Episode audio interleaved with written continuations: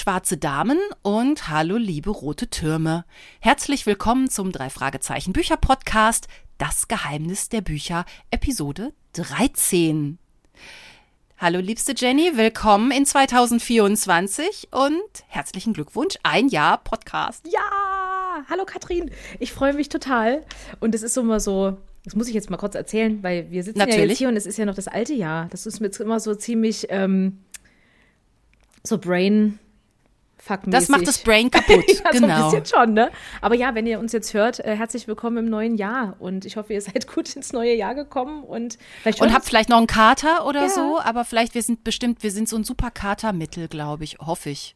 Oder ihr hört uns später, wenn wir dann doch zu schrill sein sollen. Ja, das könnt ihr euch selbst aussuchen. Und ich hoffe, ihr hattet eine tolle Silvesterparty und äh, wir hatten die hoffentlich auch.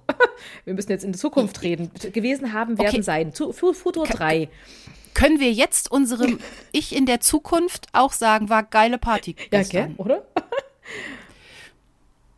Ich, ja, Ist witzig. Okay, aber auf das bringt auch kein Unglück. Das ist Überhaupt äh, nicht, überhaupt nicht. So, wir sind jetzt im neuen Jahr. Und es ist auch so lustig, weil eben ich hatte eben noch einen Lametta-Weihnachtshut auf und Jenny hat einen fantastischen drei Fragezeichen Weihnachtspullover an und im Hintergrund ist der Baum. ja, es ist voll schön. Ne? Und wir stehen eigentlich ja noch so noch vor Weihnachten und so. Und eigentlich äh, würden wir uns jetzt gerne hier ein, äh, ein schönes Fest wünschen, aber das haben wir euch ja letzte Folge schon gewünscht. Also das lassen wir jetzt alles weg. Wir freuen Genau, uns. über- also wir haben den Baum ja schon weggepackt. Ich habe meinen Baum schon wieder im Karton.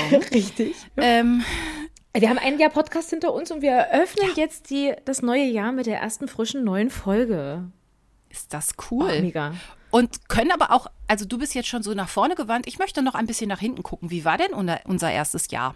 Ja, das war toll. Also es war echt schnell, es war äh, kurz, also kurzweilig, ne? Also es hat sich Ja. aber, man hat sich jedes Mal wieder auf diesen Monat gefreut, ähm, die neue Aufnahme zu machen. Also man hat ja immer so irgendwo darauf hingefiebert und ähm, dann war es natürlich total toll, ähm, dass wir so so wohlwollend angenommen wurden, dass wir so viele schöne, tolle Ja. Reaktionen bekommen haben, auch nach wie vor. Und auch so nach so einem Jahr, ähm, da auch nochmal sich äh, neue Menschen gemeldet haben, die noch gar nichts ähm, gesagt hatten und aber wo man dann feststellte, okay, die haben wirklich jede Folge gehört und haben sich jeden Monat gefreut. Und da gehen wir nachher nochmal ein bisschen näher drauf ein, natürlich. Ähm, aber es ist so ein richtig ein, ein Teil des, des Lebens geworden und ich freue mich, äh, dass wir das äh, weiterhin, also das nächste Jahr jetzt angehen und wieder zwölf frische ähm, Folgen im Petto haben.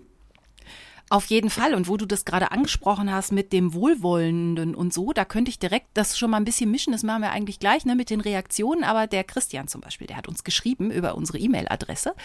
Und zwar sehr ausführlich noch am 30.11. kam die Mail und er hat uns ein großes Kompliment gemacht. Und deshalb würde ich das an dieser Stelle auch nochmal sagen. Er ist nämlich begeistert, weil wir ähm, trotz der Länge unserer Podcast-Folgen das immer so sympathisch, schön und kurzweilig machen. Vielen Dank, Christian. Danke. Grüße gehen raus. Und das fand ich ganz spannend, wie er das so wahrnimmt, dass wir eine Lücke füllen, von der schreibt er. Ähm, und das ist so, ja, das ist mir auch schon aufgefallen. Es gibt ja nun mal ein paar Podcasts dieser Sorte über die drei Fragezeichen und äh, das ist einfach schon teilweise sehr männlich geprägt, weil es einfach sehr viele Jungs und Männer ähm, machen und das deren Hobby ist. Und ähm, wir sind da das ich glaube, es gibt auch, es gibt ja gemischte Teams, aber ich glaube, wir sind das einzige weibliche aktuell. Und dass wir da so vom Blickwinkel äh, so ein bisschen ähm, da anders rangehen, mit Warmherzigkeit und Empathie arbeiten. Und ähm, er meint, das hat bis jetzt auf jeden Fall gefehlt in diesem Kosmos. Ja, voll schön, dass wir das jetzt äh, so ausfüllen dürfen. Und ähm, ja, und glaube auch so, dass wir den Fokus halt wirklich so extrem auf die Bücher legen, ist eben ja auch ähm, das absolute Novum gewesen. Äh, fließt ja bei anderen auch so mit ein, aber Ja. da ist ja, sind ja die Hörspiele mehr im Fokus. Ähm, und deswegen ist es so schön, den Büchern einfach den Raum zu geben. Ja, und wir merken, es bringt uns wirklich was, weil nur die, ähm, die Hörspiele wiedergeben, wäre mir ehrlich gesagt jetzt auch äh, zu wenig. Und wir machen es ja sowieso, dadurch, dass ja die Hörspiele noch ein bisschen mit einfließen. Aber ähm, also mir bringt's vor allen Dingen sehr viel Neues, weil natürlich könnten wir jetzt auch einen reinen Podcast darüber machen, dass wir uns zusammen die Hörspiele anhören oder getrennt und dann darüber reden. Aber dann also da würde man natürlich durch die Meinung der anderen noch immer irgendwie ein bisschen äh, neuen Input kriegen. Aber so kriege ich halt auch beim Lesen schon dauernd neuen Input und denke, ach, guck mal. Ja, und ich finde auch gerade jetzt in unserer äh, aktuellen Folge, die wir dann ja jetzt gleich noch besprechen, äh, mhm. ist es wieder mal mehr äh, bewiesen, weil wenn man jetzt, du hast ja wieder ein wunderschönes Intro gewählt, ne? Was die geneigten nur Hörspielkenner äh, sich verwundert fragen. Nicht verstehen. bei einer Sache sagen, äh, was? Ja. Aber ja. da kommen wir später noch dazu. Deswegen finde ich das gerade so schön, ne? dass da die Bücher so viel liefern und dass es schöner ist, die Bücher mit dem Hörspiel zu vergleichen, als die Hörspiele mit dem Buch zum Beispiel. Genau. Ja. Und äh, Christian hat sich auch vielleicht noch gewünscht oder angeregt, wir sollten mal eine Sonderfolge vielleicht machen, die Frauen in der Welt der drei Fragezeichen, weil er meint, da gäbe es ja jede Menge. Und ähm, naja, tendenziell seien die aber oft eher negativ dargestellt die Frauencharaktere, ob das mal was ist. Ja, ist das mal was? Ja, das ist mal was. Also ich denke, das ist auch was, was äh, sehr äh, eine Folge füllend auf jeden Fall zu besprechen wäre. Warum nicht? Na, also da, ja. ähm, da ließe sich bestimmt äh, was arrangieren. Ich weiß nicht, ob ich dann nicht sehr grundgenervt bin, weil äh, ich, Christians äh, Anmerkung finde ich auch, dass die fast immer eher, also eine, die man so richtig ins Herz schließt, da fällt mir nur eine bis zwei maximal drei ein und die anderen sind dann doch in der Überzahl. Ja, aber wir, äh, wir denken mal drüber nach und nehmen das auf jeden Fall mal mit ins, ins, neue, ins neue Jahr. Das war auf, vielen, vielen Dank auf jeden Fall, Christian, für dein Kompliment und deine ausführliche Mail. Ja. Das passte doch schön auch zu diesem Jahresrückblick. Auf jeden Fall. Vielen, vielen lieben Dank. Und es gab natürlich auch Rückmeldungen zur Mumie. Ne? Also mhm. es wurde ja von vielen erstmal sehr ähm, wohlwollend äh, auch hingenommen, dass wir uns der Folge widmen, ne? weil es ja nun auch der Klassiker äh, mit schlechthin ist. Ja, ja da gucken sie alle. Da gucken sie alle drauf. genau. Mit Argus Augen und Ohren. Genau. Und wehe, wehe hier irgendwas. Äh, aber wir haben das ja, also die Folge ist ja einfach nach wie vor toll, wie sie ist. Und das haben wir ja nun auch gut rausgestellt, ja. Fand ich auch. Ähm, haben wir sehr gut und, gemacht. Äh, an dieser Stelle hat sich auch äh, Professor Carswell gemeldet. Das werde ich jetzt gleich mal äh, hier eruieren. Aber er hat sich sehr ausführlich schön gemeldet. Wir, wir hatten so ein bisschen ja überlegt, weil wir hier sprechen den Namen und haben Namen eine Bedeutung. Und bei Yarborough war uns jetzt nicht so wirklich ähm, was in den Sinn gekommen. Aber Professor. Nee, bis auf das Messer, genau. was so eine Auszeichnung ist. Und ich glaube, ich hatte noch rausgefunden, dass es irgendein Blatt beim Bridge ist. Ja, richtig, genau. Ne? Und äh, Professor Carswell hat nochmal äh, uns eine Nachricht geschrieben, die werde ich jetzt einfach mal vorlesen. Also zur Bedeutung ja. des Nachnamens eines Professorenkollegen muss er als passionierter Entomologe uns noch ein bisschen aufklären. Das fand ich ganz toll. Yarborough ist ein englischer toponymischer Nachname, abgeleitet von dem Ort Yarburg im Bezirk East Lindsey in Lincolnshire. Und Yarburg äh, wiederum leitet sich von dem altenglischen topografischen und Wohnortnamen Erdburg äh, ab. Und äh, mit einer Erdburg ist eine Bodenfestung gemeint, ne? also von Earth äh, dann abgeleitet, ne? also und Burrow, also ein Tierbau. Ne? Also so ist das dann zusammengesetzt. Was ja wieder so zum zum, zum Professor Yarborough ja auch passt, ne? Als äh, ja Ägyptologe, ja. Forscher, ne, ne, dass er dann irgendwie so. ins Grab rein, ne, Grab, tief, ne, gehen, also Erd, ein Erdbau, ne, die sind ja da irgendwie auch in diesen, Entschuldigung, ja, da, ähm, ne, denke ich mal, ist es ja. vielleicht, kann man das vielleicht sich auch dann so herleiten, dass der Name doch dann auch da entsprechend gewählt wurde, vielleicht von Robert Arthur. Mega. Mhm. Sehr schön, dass äh, Professor Yarborough, Quatsch, Professor äh, Caswell uns da noch ein bisschen erhellt hat. Super. Ja, danke. Das ist super. Weil es war so das kleine eine Puzzleteil, ne, wo man sagte, da äh, ist immer schön, wenn wir dann noch mal eine, eine Info kriegen. Auf jeden Fall. Hast du dein Handy weggelegt? Ich muss kurz eine Kontroll kurze Kontrolle also machen, nicht, nicht, dass wir nachher so. Bzz, bzz, weiß, ich hoffe, das reicht. Ich könnte jetzt auch aufstehen und es noch ganz weit wegbringen. Was meinst du, Tisch? Ich kann es halt nicht hören, ne? wir hören es ja nur auf Tisch? der Aufnahme. Ja, stimmt. Ah. Das wird schon. Aber so ein paar Meter vom Mikrofon auf jeden ja, Fall weg. Also, das ist schon die, die, das weiteste, was ich jetzt Sonst werfen. schaffe. genau. In die Küchenspüle. Nein! Lieber nicht. Lieber nicht. Ähm. Wollen wir mit den Reaktionen ins, dann machen wir doch mit den Reaktionen insgesamt weiter, ja. oder? Was noch so gab. Wir haben auch eine andere sehr ausführliche E-Mail bekommen von Tobias und seiner Frau. Schön zum 1.12. Und das ist ganz schön. Die haben nämlich, was sie sich immer vorgenommen haben, sie wollten immer mal die Bücher lesen. Und jetzt haben sie ihr allererstes Buch fertig gelesen, Ende November. Und es war, tata, die flüsternde Mumie, wie unfassbar passend zu unserer Dezemberfolge. Und ähm, Sie meinen, äh, genau, und das fand ich spannend. Denen ist auch aufgefallen, dass sich das Wort just äh, auch so häuft. So wie dir das auch ja. aufgefallen, wie gesagt, mir äh, weg. Und ähm, was habe ich denn hier noch? Das Witzige ist, dass sie ja auch geschrieben hatten, ne, dass es auch äh, komisch ist, dass es eher ähm, in der also dann im, im Erzählermodus vorkam, ne, weil es doch sonst eigentlich eine Ja. Abkürzung ist, die ja nur jemand sagt, so als Spitznamen. Dass man das ja gar nicht so schreibt äh, sonst, ähm, würde man ja in einem Erzähltext als Erzähler dann die vollen Namen schreiben und weniger die Spitznamen. Ja, Und das eher in die wörtliche Rede packen. Aber der Robert Arthur hat ja auch äh, den Justus in der Erzählerpassage auch Just nur genannt. Ne?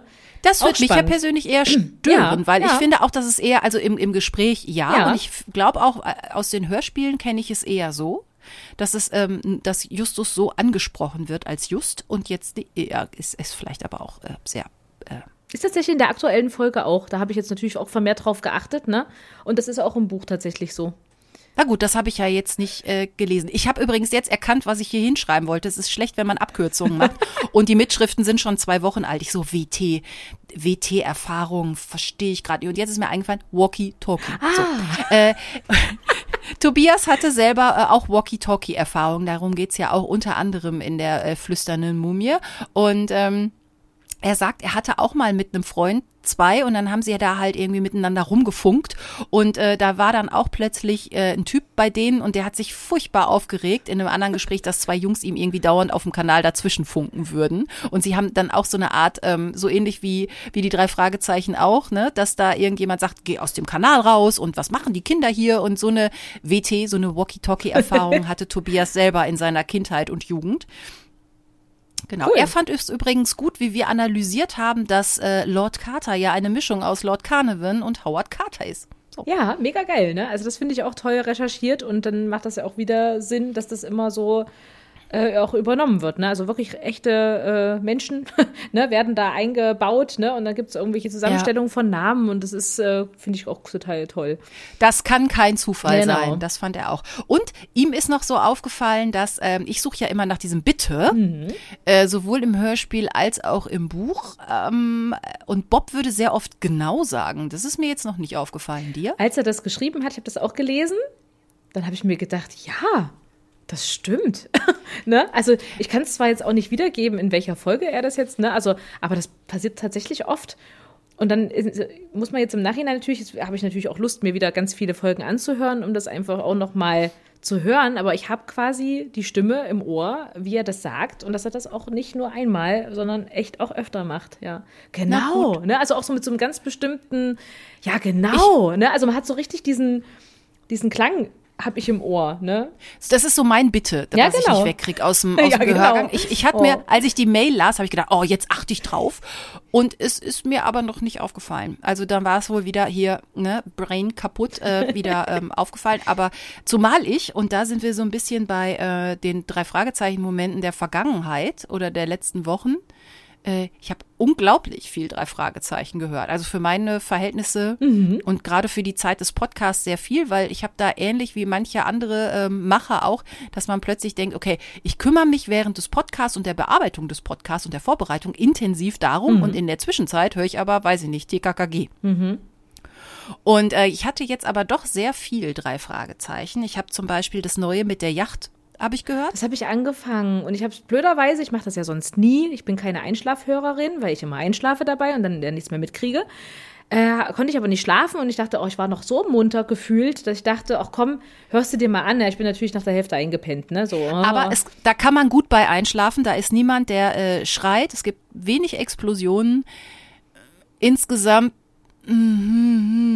ich fand so, also ich finde toll, dass Ian Carew, falls das jetzt ein Spoiler ist, aber das steht, glaube ich, schon auf dem Cover. Also Ian Carew kehrt zurück, der aus dem Doppelgänger, der Junge, der genauso aussieht wie Justus Jonas, nur spricht wie Tarzan aus TKKG, weil es der gleiche genau Sprecher das ist, ist. äh, Ja. ein paar, paar Jahrzehnte älter. Also die Idee fand ich gut.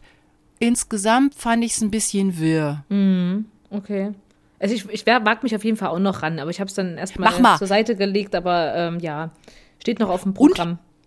Wa- Das kannst du ja auch jederzeit machen. Was man so, finde ich, im neuen Jahr schlecht machen kann, ist dann, also das finde ich ziemlich strange, wenn man sich dann jetzt noch so einen Adventskalender anhört. Den habe ich mir jetzt angehört, den aktuellen drei Fragezeichen Adventskalender.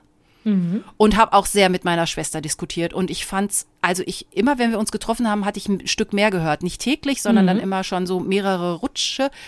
Boah, also ich muss sagen, ich glaube, für mich war es bis jetzt der schlechteste Adventskalender der drei Fragezeichen. Boah, fand ich den zusammengehauen. Und da, da sind so Sachen, ich weiß nicht, ich möchte es ja jetzt eigentlich auch nicht auf André Minninger schieben, der den ja geschrieben hat. Aber da sind so, ich glaube, André Minninger hat überhaupt keine Art, Ahnung von Frauen zum Beispiel. ist mir da wieder aufgefallen. Weil da, da verhält sich Tante Mathilda und ihre Freundin Emily, die verhalten sich derartig komisch und machen da Fässer auf über Freundschaften und wann die beleidigt sind und wann das irgendwie auseinandergeht. Wo ich denke, okay, manchmal sind Frauen ein bisschen komisch und ein bisschen drüber, aber das so, ist es ein Grund, ich fahre, ich, ich erzähle dir nicht, dass ich in Urlaub gefahren bin und du bist jetzt tödlich beleidigt? Okay, nee.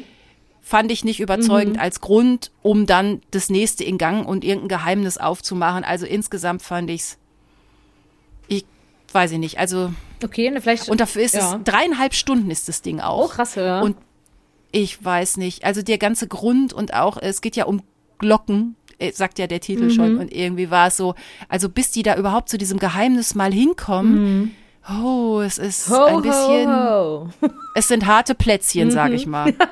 ja. Aber vielleicht gibt's ja auch Leute, die fanden es total cool und es ist ja auch schön, wenn es immer neues Futter gibt. Also von daher mag ich das schon. Mhm. Aber da fand ich zum Beispiel, ich glaube, die Folge davor mit dem, wo sie da zusammen in Urlaub Ja, fahren. das war toll. Das, die mag mit ich. dem Krumpatschnee, Krum, Krum, mit diesem Wesen da aus dem, aus dem ah, Bergen. ist hier Sasquatch. Nee. Ja, naja, nee, so, so nee, nee. Yeti-mäßig, so äh, Bigfoot-mäßig. Nee, auch nicht, nee. Nee, Nee? das ist kein Okay. Bigfoot, das ist ein, ma, wie heißt der denn? Äh, den kennt man in Österreich halt auch mit so Hörnermaske und, und so. Ach, war. Tja, da Brain kaputt, ihr merkt es im neuen Jahr. Ähm, auf jeden Fall, die fand ich, die fand ich gut. Ja. Und die war auch so schön stimmungsvoll, wenn sie im Auto schon dahin fahren und Plätzchen essen und Ja. Weihnachtslieder singen. Und äh, da fand ich auch die Location gut. Also von daher, ich, ich bin nicht gegen jeden Adventskalender, aber den äh, gut. Mhm. Ja. Ja. Und du so noch? Ja. Drei Fragezeichen Moment, abgesehen von deinem Granatenpullover. Ja, Granatpullover, den habe ich aber schon ein Jahr. Äh, habe ich äh, in meinem Adventskalender, äh, wir haben äh, uns an der Arbeit so ein bisschen mit so kleinen Wichtelpaketen, jeden Tag konnte einer so ein Tütchen aufmachen. Man musste zwei Kollegen quasi ziehen und die beschenken. Hatte ich in meinem äh, 15. Dezember Tütchen äh, drei Fragezeichen Socken. Wo ich sage, ja, Oh. Sie kennen mich, ja. Und, Welche äh, Folge? Äh, äh, nur die Fragezeichen. Sie, sie, sie, stand zwar, sie stand zwar davor und hat gesagt, oh, hm, und sie hatte so die, die Phantomseesocken in der Hand und ich habe ihr dann so erzählt, als sie die drei Fragezeichen, also die hat halt einfach die mit den Fragezeichen drauf ausgesucht und stand aber auch vor denen, weil die ihr farblich so gut gefallen haben. Und meine gehen gerade kaputt. Ich habe die so oft getragen, dass die okay. schon total abgescheuert sind und schon Löcher kriegen und dann gedacht habe, na, die hättest du auch nehmen können. die hätte ich auch neu gebraucht. Ne? Aber das Schöne ist, solange Thalia da irgendwie nicht äh, die Produktion einstellt, kommt da ja immer noch mal, kann man ja sich sowas auch noch mal doppelt kaufen. Ja, Und ich finde die auch von der Qualität Die richtig sind gut. super. Ich habe die aber wirklich auch sehr, sehr, sehr oft getragen. Ne? Und dass die natürlich dann auch schneller, natürlich dann auch verschleißen, ist ja vollkommen klar. Und ähm, ja, also ich werde mir da auf jeden Fall noch ein paar, ein, ein paar Paar holen. Ha. Und da hätte ich, also wenn man noch wünschen darf am Anfang vom Jahr, ähm, also da würde ich doch, äh, liebe Thalia Buchhandlung, also da gäbe es noch so ein paar Folgen. Oh, die würde ich sofort unbesehen kaufen, so mit der schwarzen Katze. Ja. Und da wären noch ein paar Sachen, die wären echt cool. Ach, einige, ja. Also, Also gerade die Klassikerfolgen. Und ich freue mich ja jetzt, neues Jahr, jetzt kann ich ja endlich den Kalender, den ich vor Monaten schon bestellt habe, den ich übrigens auch in der Thalia, glaube ich, letztens hab hängen sehen. Also man muss ihn nicht bestellen, man kann ihn auch äh, direkt kaufen. Mit den Covern äh, sehr schön. Und der darf jetzt hängen, Ja. endlich. sehr geil. Nee, das war's eigentlich. Ja, Hörspiele halt auch gehört, ne? Also auf Autofahrten wieder und so. Was haben wir da letztens auch gehört? Haben die Kinder ausgesucht. Äh, ja, ich habe schon wieder vergessen. Das kann aber nicht wahr sein. War doch erst am Sonntag. Oh was Mann. Altes, was Nee, Neues, es war was Mittelaltes. mittendrin. mittendrin steht nur dabei. Gibt's das denn? Wieso habe ich das denn vergessen? Das haben wir gerade so bis zum Ende, weil die war ziemlich lang, weil wir waren auch ziemlich lange unterwegs und haben die auch noch bis zum Ende dann geschafft. War es so eine Sonderfolge hören. mit Nee, mehr nee, Teilen? Nee. Ähm, Da muss es irgendwas nach 100 Ja, gewesen ja, es war sein. auf jeden Fall was nach 100, aber es ist, äh, ich komme noch drauf, dann, wenn nicht, werfe ich es ein. Wenn es nicht, dir. Tourette-artig nachher Genau, einfällt, ich- einfach rein. einfach rein. Ähm, das ist auch, das muss man die ganze Zeit drüber nachdenken. Egal, wir machen einfach mal weiter. Genau. Und dann, also wenn dir jetzt so nichts mehr einfällt, ich finde Reaktionen haben wir besprochen Mhm. und drei Fragezeichen, Momente und so. Und Jahresrückblick oder äh, Geburtstagsrückblick haben wir auch gemacht. Dann können wir ja jetzt nach ah, knapp 20 Minuten, da können wir doch mal eigentlich zu unserer Mission des Tages kommen. Richtig. Und zwar, welche Folge wir heute besprechen. Genau, und wir besprechen den geheimen Schlüssel. Genau. Unser erster Vor- Marx. Unser erster Marx, genau. Und ich weiß noch, als wir, also so wenn ich daran denke, also da äh, fällt mir natürlich sofort Schlupfkrabbler ein Ja. und das wusste ich noch. Aber äh, ich habe das Hörspiel dann auch länger nicht gehört und habe jetzt wieder auch erst das Buch gelesen und das war eine sehr weise Entscheidung. Auf jeden Fall. Ja. Und ähm, es, ich finde, ich muss auch noch mal sagen, dass es eigentlich ziemlich krass ist, dass wir zwölf Folgen schon aufgenommen haben, ohne an André Marx ranzugehen. Ist auch ziemlich äh, kühn, aber ähm, es wird Zeit. Und ich finde es toll, dass wir jetzt mit einem André Marx-Fall äh, das Jahr eröffnen. Finde ich auch. Und ich meine, das, das stimmt, was Jenny sagt, denn äh, er ist mit zusammen mit äh, Marco Sonnleitner einer der, oder er ist derjenige, der bis jetzt die meisten Bücher veröffentlicht hat, nämlich über 30. So, über 30 drei Fragezeichen Bücher. Also, dass man da nicht mal irgendwo einen Marx hat. Naja, wahrscheinlich wird, machen wir jetzt 2024 einfach immer Marx, Pause, Marx, Pause, Ja, Marx, genau. Pause. Ich habe nichts dagegen, weil äh, ich muss echt sagen, dass auch äh, tatsächlich äh, einer meiner also Lieblingsfolgen, da sind einige dabei, äh, tatsächlich auch einfach Marx-Folgen sind. Ne? Ähm, der geheime Schlüssel, Welche ist nochmal auch deine. Lieblings? Äh, meine absolute Lieblingsfolge und äh, die beste Folge aller Zeiten und von allen, die noch kommen werden, ist für mich immer Nacht in Angst.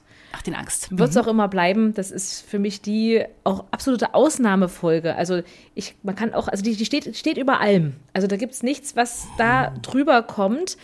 Ähm, und dann kommen andere Folgen, die ich super abfeier, ja. Und äh, die, die halten sich manchmal auch so ein bisschen die Waage. Da kann ich mir manchmal nicht entscheiden. Da bin es immer so Phasen. Muss man auch nicht. Äh, welche ich mal mehr mag, mal weniger mag. Aber Nacht in Angst ist für mich die, das war schon immer so. Also seit es die Folge gibt und ich die, seit ich die als Kind kenne, habe ich das Buch am häufigsten gelesen. Ich habe das Hörspiel eine Million Mal gehört und ähm, kann das auch immer wieder und kann sie immer wieder gleich geil finden. Ja.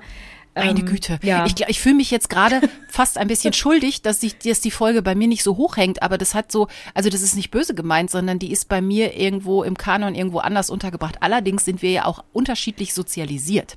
So, ich bin ja wirklich noch mit den Klassikern aufgewachsen Genau. und das läuft, das äh, Nacht in Angst war in so einer Phase, wo die zwar noch bei mir auf dem Schirm waren, aber nicht mehr so, so intensiv. Und ja, es ist eine gute Folge für mich, aber also die, das, was bei dir jetzt gerade passiert, habe ich bei eher bei den bei den Klassikern. Ja. Genau, ne? Und bei mir war das halt wirklich genau dann der da die Zeit, wo, wo mich das auch genau abgeholt hat, ne? Also wo ich auch genau in der Altersgruppe war, für die das gedacht ist und äh, mich das einfach komplett mitgenommen hat. Aber wenn man sich den Marx sonst, sonst noch mal so durchguckt, was er alles gemacht hat, ne, wenn ich auch überlege, ähm, äh, Labyrinth der Götter und äh, habe ich auch als Kind schon geliebt, der Nebelberg. Ja, denn ich finde den Nebelberg ja sehr, Ähm, ja. sehr, sehr, sehr, sehr super. Ja. Äh, erstes offizielles Buch war auch Poltergeist. Ist ja auch für den Auch Erstling geil. Ja, nicht das Schlechteste. Richtig, absolut. Also auch eine ganz tolle Folge, ne? Ähm, auch richtig gut. Äh, nach wie vor finde ich auch immer noch, ähm, wo habe ich es jetzt? Das, das versunkene Dorf, ne? Ist auch eine Ja. richtig, richtig gute Folge. Äh, Spur des Spielers habe ich total abgefeiert. Ähm, ne? Echt? Also, ja. Das ist doch mit dem Schachspiel, Ja, genau, oder? ja, genau, aber einfach, weil mich das Thema halt auch dann da schon so gecatcht hat und ich aber den ganzen Fall halt auch so, wie er auch aufgemacht ist, ziemlich geil finde.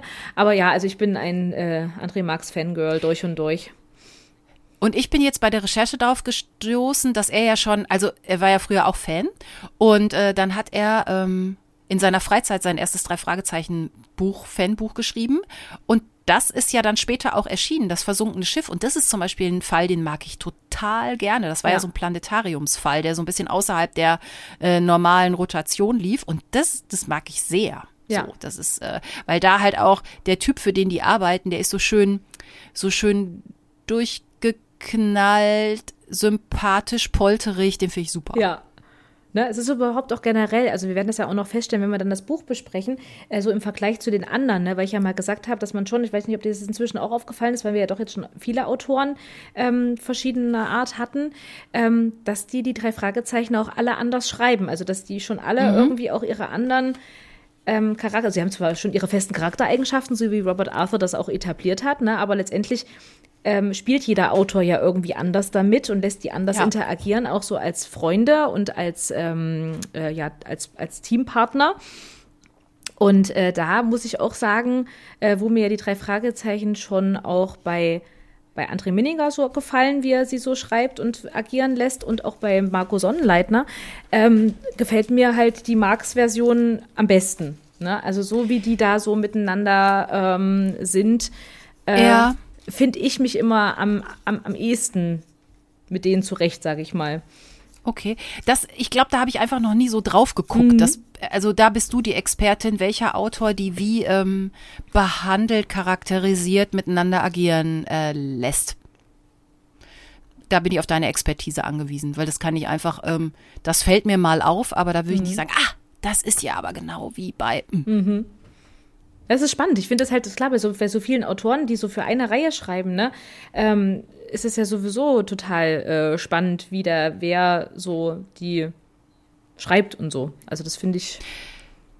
Ja, und mhm. was ich so noch gelesen habe und was mir dann jetzt im Nachhinein dann auch aufgefallen ist beim äh, Lesen, dass äh, André Marx ja auch so nachgesagt wird, dass er die äh, das ursprüngliche Konzept sehr mag und sich auch daran orientiert, wie also die drei Fragezeichen vorher waren. So. Hm, ja, so Back to the Roots, ne? Das hat mal, es ist, glaube ich, immer auch im, im, im Zuge, als er dann auch angefangen hat zu schreiben, äh, auch der, als der Poltergeist rauskam, ne, das gab es ja auch mal da diese ähm, Aussagen darüber, dass er ja dann, vorher waren die dann, war ja echt Crimebuster-Era dann vorbei, ne? Dann kam André Marx und dann ging es so mit Back to the Roots, ne? Wieder mit diesem mystischen Element und weniger, mhm. äh, äh, ja, Crimebuster, ne? War ja halt einfach dann äh, vorbei sozusagen. Ne? Und da wird einfach wieder mehr Fahrrad gefahren. Das genau. ist ja auch gesund.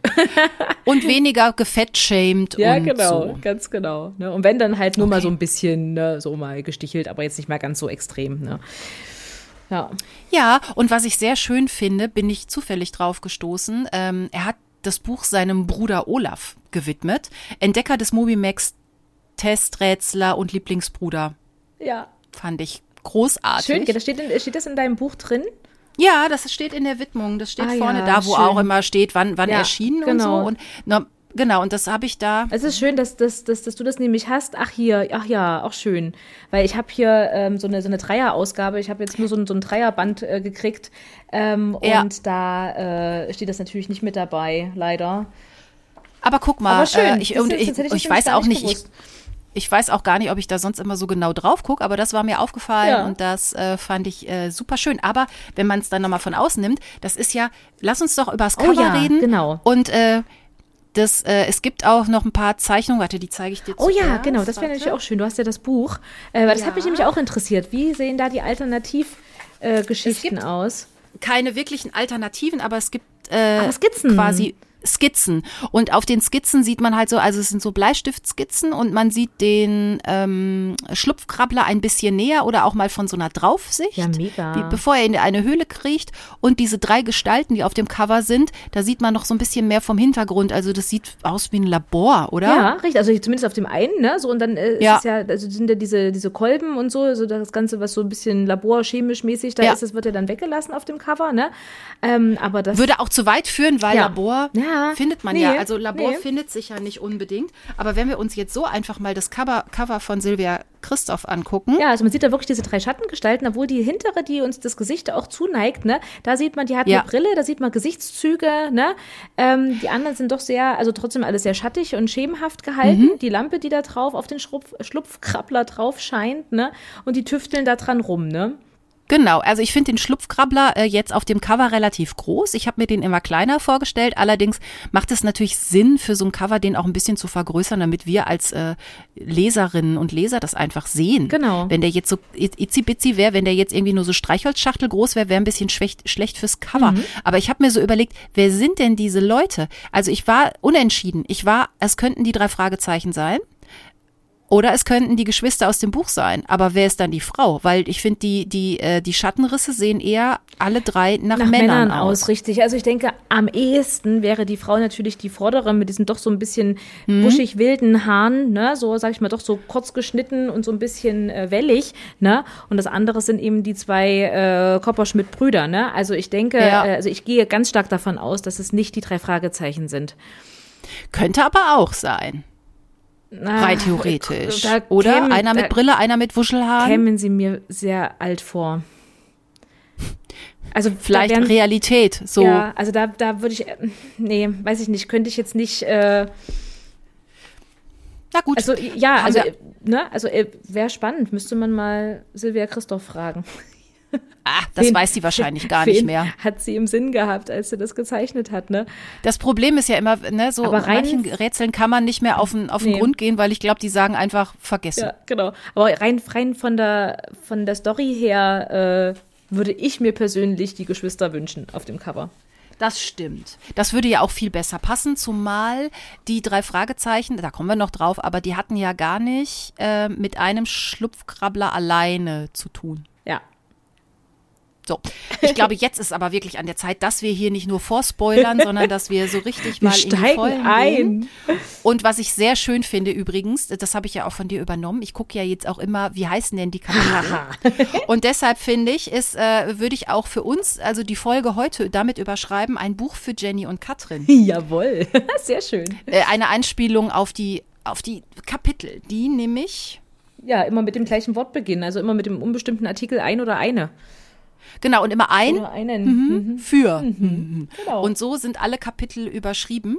Und das ist äh, schön. Finde ich, das find ich cool. mag ich. ich mag das auch. Ne, ich mag das, wenn das äh, so, so eine Satzstruktur hat. Ich mag das, wenn das nur ein Wort ist. Ich mag das, wenn das irgendwie Wenn es eine Zahl, Zahl ist, ist. wir Ja, auch schon. genau. Also das finde ich, finde ich, ist ein geiles Gimmick. Ne? Also dass man einfach noch mal so, das, ja, geil. Also der geheime Schlüssel startet mit dem ersten Kapitel. Ein Schlüssel für den Moby Mac. Genau, also da hört ihr schon eine ein für.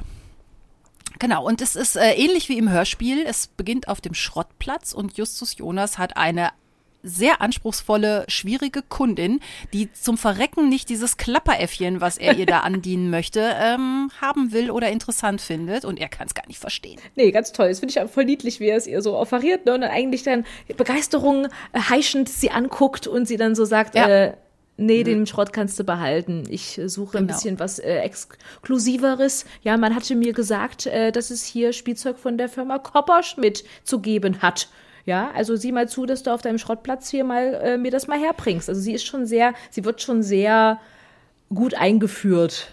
Auf jeden Fall. Und jo Justus kuscht sehr. Also, dass er sich selber so als Aushilfe bezeichnet und ein bisschen überfordert ist, gibt's ja auch eher selten. Jetzt sind auch irgendwie Tante und Onkel irgendwie gerade nicht in Reichweite. Und äh, also selten, dass er sich so rausredet mit, ich bin hier nur die Aushilfe. Ähm, ja. Ja, und dann kommt aber äh, Onkel Titus dann doch noch äh, äh, vorbei und er äh, fragt ihn dann noch mal und sagt, äh, muss dann Titus Auskunft geben und sagt, nee, äh, ich kenne zwar äh, Kopperschmidt, äh, ne, es ist, es ist Titus ein Begriff, ne, ähm, aber sie haben äh, davon jetzt gerade nichts da und sie dampft dann doch sehr äh, äh, pikiert ab, lässt aber ihre Karte noch da, ne, und ähm, Genau, und da erfahren wir auch, dass sie selber eine Kopperschmidt ist, denn das wäre schon großer Zufall, dass sie so heißt äh, und gerade was von dieser Firma sucht.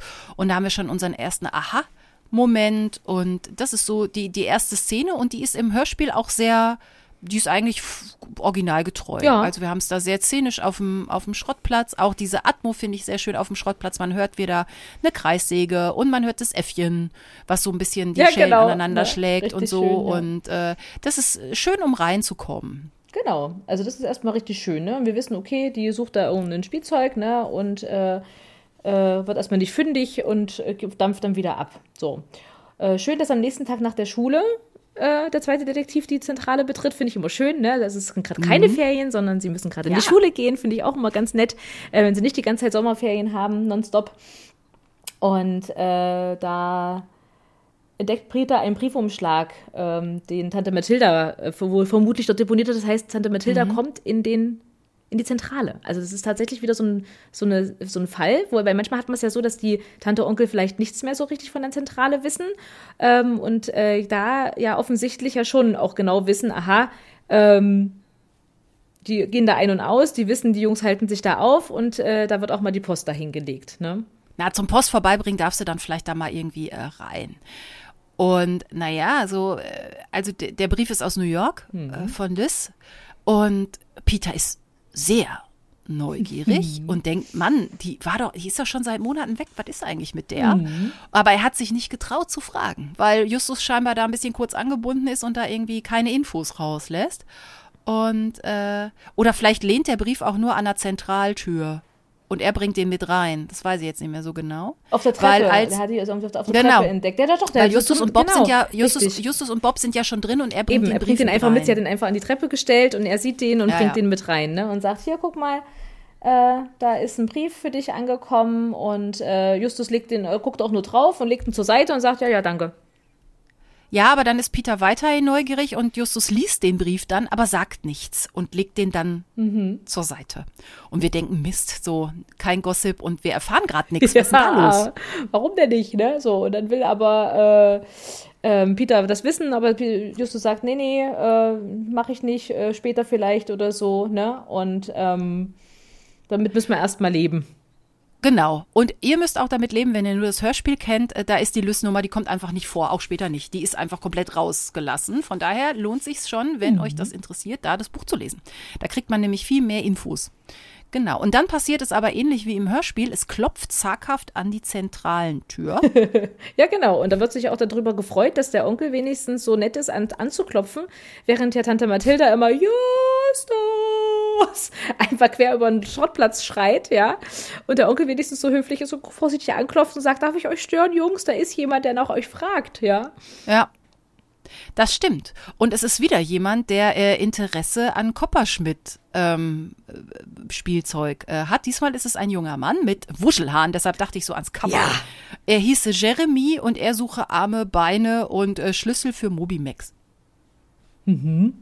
Können sie leider wieder nicht helfen, weil ja schon der, mussten sie ja schon der Dame sagen, äh, dass mhm. nichts von Kopperschmidt hier da ist und was ist überhaupt ein Mobimac? Hä? Genau. Und dann erzählt er so ein bisschen, ja, der Schupf, Schlupfkrabbler, das seien halt sehr handgefertigte Einzelstücke und es gäbe immer einen siebeneckigen Schlüssel, der da reinpasst. Also irgendwas zum Aufziehen. So. Und Justus denkt, ah, da, da, da, wir können doch vielleicht mal den einen mit dem anderen zusammenbringen und sagt, so, ich hätte hier eine Visitenkarte. Gestern hat schon eine Frau nach ähm, äh, Kopperschmidt-Kram gefragt. Genau. Wollen Sie sich nicht mal an die wenden? Und, und der eigentlich ganz nette Jeremy kriegt sehr schlechte Laune und sagt, nein, die, das möchte die nicht. nicht. Nee. Genau. genau. Und die kennt er auch, die heißt Caitlin und das ist eine Tochter von Felix Kopperschmidt. Und nö, nee, mit, möchte mit der nicht so gerne. Ne? Aber Justus sagt, die hat aber einen Schlüssel. Genau, die hat nämlich den Schlüssel schon gezeigt, weil die hat gesagt, sie hätte gerne ein Kopperschmidt-Spielzeug, was zu diesem Schlüssel passt. Das haben wir vorhin ganz vergessen, äh, noch zu genau, erwähnen, genau, weil die hat nämlich den genau. Schlüssel und er kommt auf einmal. Und er hatte, hatte er die Beine oder nee, hat er, er hat den nur den, er hat den Körper. Nee, er hat den Körper. Er sucht ja nach Beinen und äh, Sachen und Schlüssel. Arm und Schlüssel. Genau. genau. Und dann äh, ist er aber auf jeden Fall nicht mit mit dem Ergebnis zufrieden, weil Schrottplatz, also die, das Gebrauchtwarencenter T. Jonas hat ja auch leider aktuell nichts von Kopperschmidt am, am Lager. Und dann haut er ab und währenddessen, er hatte so eine Kiste mhm. dabei mhm. und da durfte Justus auch kurz drauf gucken und während er so abhaut, dann fällt ihm die auch noch runter und dann fällt da ein Zettel raus, mhm. was aber nur Justus bemerkt. Und da ist ein Rätsel über den Krabbler. Genau. Drin. Richtig. Also auch das ist ähnlich wie im Hörspiel. Genau ähm, mit dem verlorenen Zettel. Also ich finde, insgesamt ist es ein ganz gutes, aber kein knallermäßiges Startkapitel. So.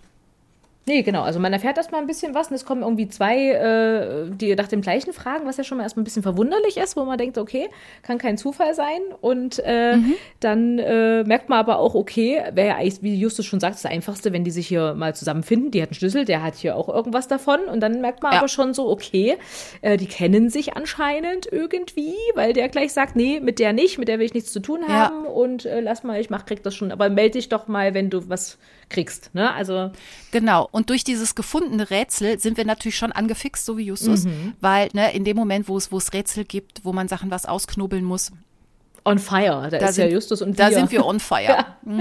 Wir aber auch. Wir finden das ja auch. Also ich finde es auch schön. Ich mag das auch. Ne? Und auch wieder echt ein schönes und ausführliches Rätsel. Ne? Aber es wird ja auch im Hörspiel, glaube ich, auch schön äh, äh, auch besprochen und äh, auch Ja, es wird schön sowas, vorgelesen ne? ja. und wiedergegeben. Also wir kriegen auch äh, in dem Hörspiel, natürlich ist da einiges gekürzt, wir wissen es, ist es wie immer, aber was die, was die Rätsel angeht, das ist sehr, sehr ausführlich. Genau. Und dann gehen wir auch schon ins zweite Kapitel, ein Drink für Ja, Caitlin. nehme ich auch. Ne? Also habe ich mir gedacht, schön.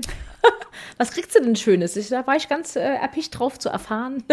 Ja, irgendwas, irgendwas Alkohol, irgendwas Alkoholisches. Aber erstmal kehren wir mit Justus in die Zentrale zurück und er merkt sofort, Mhm. dass Peter an seinem Brief von Lys war. Ja, der liegt nämlich Und den wohl gelesen hat. Ja, und Justus äh, findet das gar nicht gut. Ne? Also der sagt dann wirklich, äh, du hast einfach den Brief gelesen, er kann es gar nicht fassen und äh, Du hast mein Vertrauen missbraucht. ja, wirklich, ne? Also ja, aber es ist natürlich auch äh, eine schwierige Macht man auch nicht. Man liest auch nicht die, man Nee. liest auch nicht die Post von anderen Leuten. Nee. Aber es sei sein Privatleben, sagt Justus. Und dann finde ich mit Satz, Satz der Episode, ähm, Peter sagt, wir sind dein Privatleben. Bam, ja, musst du So. auch erstmal fressen, ja, so, das ist, gut. ja, ist, ne, letztendlich ist es ja so, ne, also er rückt ja nicht mit der Sprache raus und sonst gibt's ja nur die drei und Justus ist ja sonst immer, äh, ja, was Mädchen angeht, ja auch nicht so ähm, affin, sage ich jetzt mal, Ja. ja. Und Aber da merken wir es, dann, dann lässt Peter ja auch nicht locker und dann sagt Justus irgendwie sowas wie, ja, aber es ist auch aus mit Lys, Ja. die ist eh zu schön und zu alt und ich bin zu jung und zu dick. zu dick, Und das ja, hat oh sowieso nicht gepasst. Ja. Also das ist das Einzige und dann spricht das selber an so. Mhm. Und das hätte ja irgendwie nicht gepasst, denn Liz ist mittlerweile auch auf dem College in New York. Also es ist halt auch eine, es wäre eine Fernbeziehung, also sie ist sehr, sehr, sehr weit weg und Peter will noch weiter reden und Justus nicht. Nee, gell, er sagt jetzt, äh, reicht das jetzt? Und Peter, nee, es reicht nicht. Ne? Warum erfahren wir jetzt erst davon? Ne? Warum äh, sagst du das nicht schon eher? Ne? Und ähm, wir haben mal wieder wirklich Probleme. Also Mhm. das ist ja auch was, was einen beschäftigt und wer weiß, wie das dem Justus auch zu schaffen macht. Ja. So. Also wenn er das, also das, was er ja kurz so erzählt, ne, mit ich bin, ne, die Mhm. ist zu schön für mich und die ist ja auch viel älter und das passt alles nicht und ich bin zu dick und so. Also diese ganzen ähm, Probleme oder vielleicht auch Minderwertigkeitskomplexe, die er so hat, vielleicht mit seiner Figur und so, Ja. ähm, brechen sich da kurz so Bahn. Lässt da ja aber nicht so richtig an sich ran. nee, genau. Ne? Also weil er einfach von sich wegschieben will. Ne? Er will da gar nicht drüber reden und will da irgendwie gar nicht erst irgendwas aufkommen lassen. Ne? Aber so über emotionale Sachen reden die ja eh wenig. Richtig. Also das kennen wir ja auch von, von Bob, Ja. wenn der Probleme hat, das macht er ja auch mit sich aus. Oder geht zur Psychologin Ja, oder so ähm, und, und redet nicht mit seinen Freunden. Genau, ne? Das wird auch nochmal spannend, äh, nochmal sein im Verlauf des Falls auch. Aber es ist schön, dass das so, so äh, im, im, im Buch auf jeden Fall äh, Platz findet, ne? Ich meine, dass man das vielleicht nicht mit ins Hörspiel genommen hat, kann ich auch verstehen, ne? Weil das ja, Ja. nochmal eine, eine Sache aufmacht, die jetzt unbedingt mit dem Fall ja nichts zu tun hat, ne? Aber für uns als Leser ähm, ist das trotzdem schön, da auch nochmal aus dem Privatleben der drei Fragezeichen nochmal was zu erfahren, dass die auch nochmal, oder wie die untereinander als Freunde ähm, agieren, ne? Und da wieder Ja. mal da es nicht schaffen, äh, miteinander zu sprechen, ne? Aber auch das ist ja vielleicht äh, gar nicht so ungewöhnlich. Deshalb glaube ich, dass das durchaus eine realistische Situation ist. Das ist und das und da unterscheiden sich Jungs und Mädchen oder Männer und Frauen schon oft voneinander, während Frauen solche emotionalen Probleme eher miteinander austauschen, ähm, machen Jungs und Männer öfter ein Geheimnis aus sowas und sagen, das lässt das, ne, das lä lässt sie, ne, lassen sie nicht so an sich ran und da reden die nicht drüber. Und ähm, also auch da gibt es natürlich Aussa äh, Ausnahmen, das will ich ja jetzt gar nicht sagen, aber so tendenziell ist es schon so, dass, dass Frauen sowas eher besprechen, was jetzt vielleicht mit ihren Freunden gerade passiert und warum irgendwas nicht geklappt hat. Das ist das Erste. So, wenn man sich getrennt hat, da rufe ich jetzt sofort meine beste Freundin an oder meine Schwester oder so und erzähle der das. Ja. Und dann wird das halt durchgekaut bis zum Ja, also, ne, aber das, das hilft halt und das nimmt halt auch, das macht es nicht wieder gut, aber es nimmt so ein bisschen Druck vom Kessel. Genau. Und na, Männer sind da oft ja eher aber schweigsam. mir gefällt der Peter da so unglaublich gut, dass der nicht locker lässt, dass der sagt hier, wir müssen das jetzt ausdiskutieren, ich will das jetzt wissen, du kommst jetzt hier nicht so leicht aus der Affäre. Also der sagt dann nicht, ja, okay, mir egal, ne, sondern dem ist das wirklich ein Bedürfnis und einfach wichtig. Also entweder, weil er es einfach wissen will, weil er neugierig ist. ich glaube, er ist auch sehr neugierig. ist, ich weiß jetzt genau. nicht, ob es ihm jetzt die ganze Zeit nur um Justus Jonas Seelenheil geht, wahrscheinlich sondern nicht, so, aber- ich will neue Informationen. Genau, ne? Aber trotzdem äh, zeigt das ja ein Rieseninteresse einfach an seinem Freund, ne? Dass er einfach sagt, Mhm. ich möchte es halt trotzdem wissen. Und aber äh, Justus schafft es dann doch, äh, dass er davon ablässt und sie sich dann doch eher lieber ja. dem Rätsel zuwenden, ne? weil er das mit dem Schlupfkrabbler total faszinierend findet. Und ähm, und sie fragen sich auch, ob der Jeremy äh, jetzt äh, weiß, dass es den, den Zettel gab oder ob der, äh, ob er jetzt dieses Rätsel vermisst oder ob er jetzt vielleicht auch gar ja. nicht wusste, dass das in der Kiste ist und nur durch das, äh, durch die Tatsache, dass die runterfiel, ähm, das Rätsel quasi offenbart wurde. Ne? Das fragen sie sich ja genau. schon. Das fragen sie sich schon und da kommt zum Beispiel das Wort Ko ähm, Koinzidenz äh, vor, dass Justus sagt, dafür interessiert er sich sehr. Habe ich auch nochmal nachgeschlagen, damit ich wirklich weiß, Koinzidenzen, zeitliches und oder räumliches Zusammentreffen von Ereignissen. Schön. Ja. Und das ist es ja. ja. Also ähm, er lässt, ne, der Zettel fällt raus, aber wusste er das wirklich ja, so? Genau. Richtig. Und ähm, dass sie natürlich jetzt total angefixt sind und das spannend finden, ist natürlich klar. Jetzt wollen die irgendwie das Rätsel lösen. Ja. Ne? Also was, was machen? Ähm, in der ersten Linie wollen sie sich jetzt nochmal mit der äh, Caitlin auseinandersetzen, ne? Genau, das ist ihr, ihr Packende, weil da wissen sie halt, die hat äh, Justus ja ihre Visitenkarte gegeben, da steht die Adresse drauf, weil er sich ja melden soll, wenn wieder neues Kopperschmidt-Material äh, rankommt. Und mit dem Rätsel kommen sie nicht wirklich zurande. Nee. Also das ist so. Und ähm, genau, und deshalb überlegen sie, nach Santa Monica zu fahren. Mhm. Da wohnt sie nämlich. Und ähm, ihnen macht ein George die Tür auf. Und sie erschleichen sich dann Einlass mit, ja, sie wüssten da was. Und Caitlin denkt, oh, die, die haben, was. Die haben was von Kopperschmidt, also mal rein da. Aha. Und äh, genau, und dann kommen wir auch zum, zum titelgebenden dieses Kapitels. Äh, sie macht sich gerade einen Drink und bietet den drei Fragezeichen auch was an. Dann merkt sie aber, Ups. huch, nee, das ist gar nicht so. Und dann sehen wir was sehr Schönes. Ja. Wir äh, erleben nämlich einen mechanischen Cocktail-Shaker, den sie da in ihrer Wohnung hat. Genau, also ziemlich cool, ausgetüftelt. Na, also wirklich, man kann sich das richtig gut vorstellen. Ich habe das gelesen und dachte so, ja, mhm. ich kann mir das gut vorstellen, wie die mechanischen Hände da, da kann man dieses, äh, diesen Shaker da reinsetzen ne? und dann äh, durch diesen Mechanismus äh, äh, Shaking Hands heißt der ja auch, ne, schüttelt er dann den, den Drink zurecht. Und das Geile finde ich, das ist ja irgendein grüner äh, Drink, den sie, hellgrüner Drink, den sie sich dann macht, ne. Äh, Habe ich letztens auch erst äh, einen, äh, so ein, so ein ba Basilikum-Gin, Basil, ba uh. Basil Smash äh, Gin, irgendwas. Geil, ja, also ich, ja, ja okay. war richtig gut. Das letzte Grüne, was ich getrunken habe, war, glaube ich, Grüne Witwe und das ist sehr lange her. Was das, das, ist Blue Curacao mit Orangensaft. Ach ja. Und Blue Curacao ist ja so ein blauer, ja. sehr schlimm aussehender Likör. Frag mich auch nicht, wonach es schmeckt. Und dann mit, Ora äh, mit Orangensaft wird es halt grün. Ja, genau, stimmt. Ja, ich glaube, ich kenne das unter grüne Wiese oder sowas. oder irgend sowas. Ah, ja. Aber geil, ja. Ähm, also irgendwas macht's. Nee, und da sind wir schon ganz fasziniert von, von diesem Technikkram, ja. der da halt rumsteht. Und sie erzählt, das sei ein Geschenk von ihrem Vater zum 21. Geburtstag gewesen. Ja, wie passend, ne? Und ähm, wieso? Na, ab, ab 21 dürfen die doch trinken in Amerika. Ach, stimmt, hatte ich, ja, stimmt. Du, und dann da, Daddy, so jetzt aber. Jetzt kannst du jetzt aber richtig saufen, meine Tochter. Ist doch nett. genau, und ähm, dann äh, will sie natürlich wissen hier, was habt ihr jetzt Neues für mich an äh, Kopperschmidt-Spielzeug und so. Und dann mhm. fragt aber Justus, ja, was können Sie denn uns über Schlupfkrabbler und Höhlen und so sagen? Und dann ist sie natürlich, Schlupfkrabbler? Das habe ich nie erwähnt. Woher wisst ihr das denn jetzt? Äh, was, was, was wollt ihr eigentlich? Und, äh, ne? Und äh, dann rückt er Justus mit der Sprache raus, dass sich informiert haben und sagt dann eben auch, dass auch jemand äh, da war ähm, mit etwas, das zu ihrem Schlüssel passt. Ja, und dann sagt sie gleich, ah, das war bestimmt Craig. Ah, und ist gleich total ablehnend und äh, oder Jeremy, ne? Also sie kommt dann schon so, wirft ein paar Namen um sich und sagt dann, nee, äh, das, damit will ich nichts zu tun haben. Die, wenn die euch angestiftet haben, dann äh, raus! Die ist ja echt, die fackelt ja echt nicht lang, die schmeißt. Die ist äh, sehr impulsiv also und sehr äh, fordernd und launisch und äh, ist jetzt keine extreme Sympathieträgerin auf den ersten Les. Im, auch im zweiten Moment nee. nicht. Die war ja auf dem Schrottplatz schon sehr Richtig. unangenehm. Richtig. Obwohl, ich finde, von der Stimme her ist es noch okay. Also es ist jetzt nicht so eine, so eine Kretschmerin. es ist keine ja, Jodora ja, genau, Kretschmer. ja.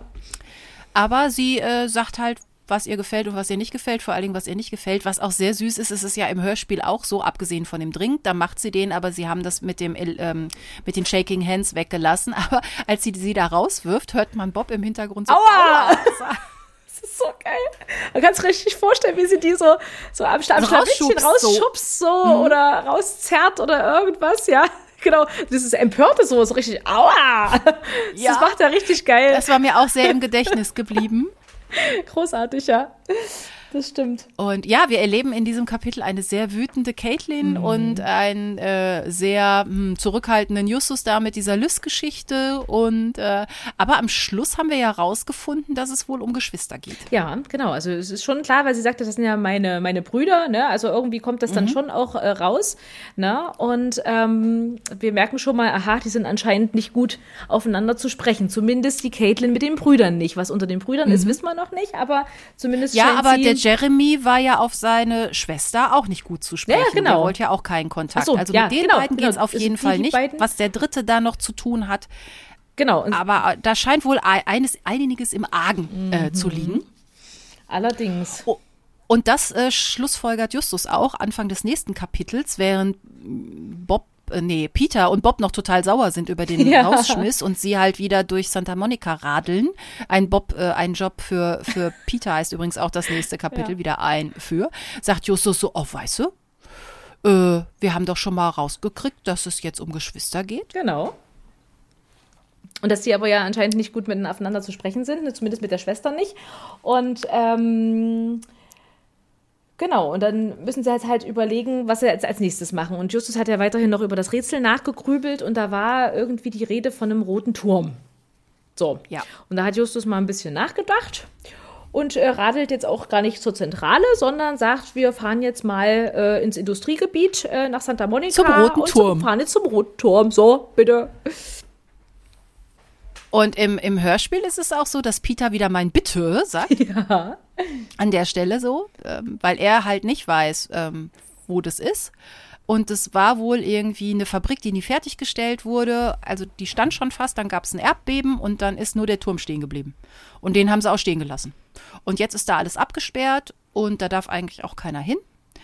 Und Justus sagt, ja, dann soll der Peter doch da mal auf den Turm klettern. Vielleicht ist da ja irgendwas versteckt. Genau, ne? Und das ist so schön, Peter protestiert natürlich wieder typisch, ne? Warum muss ich das machen?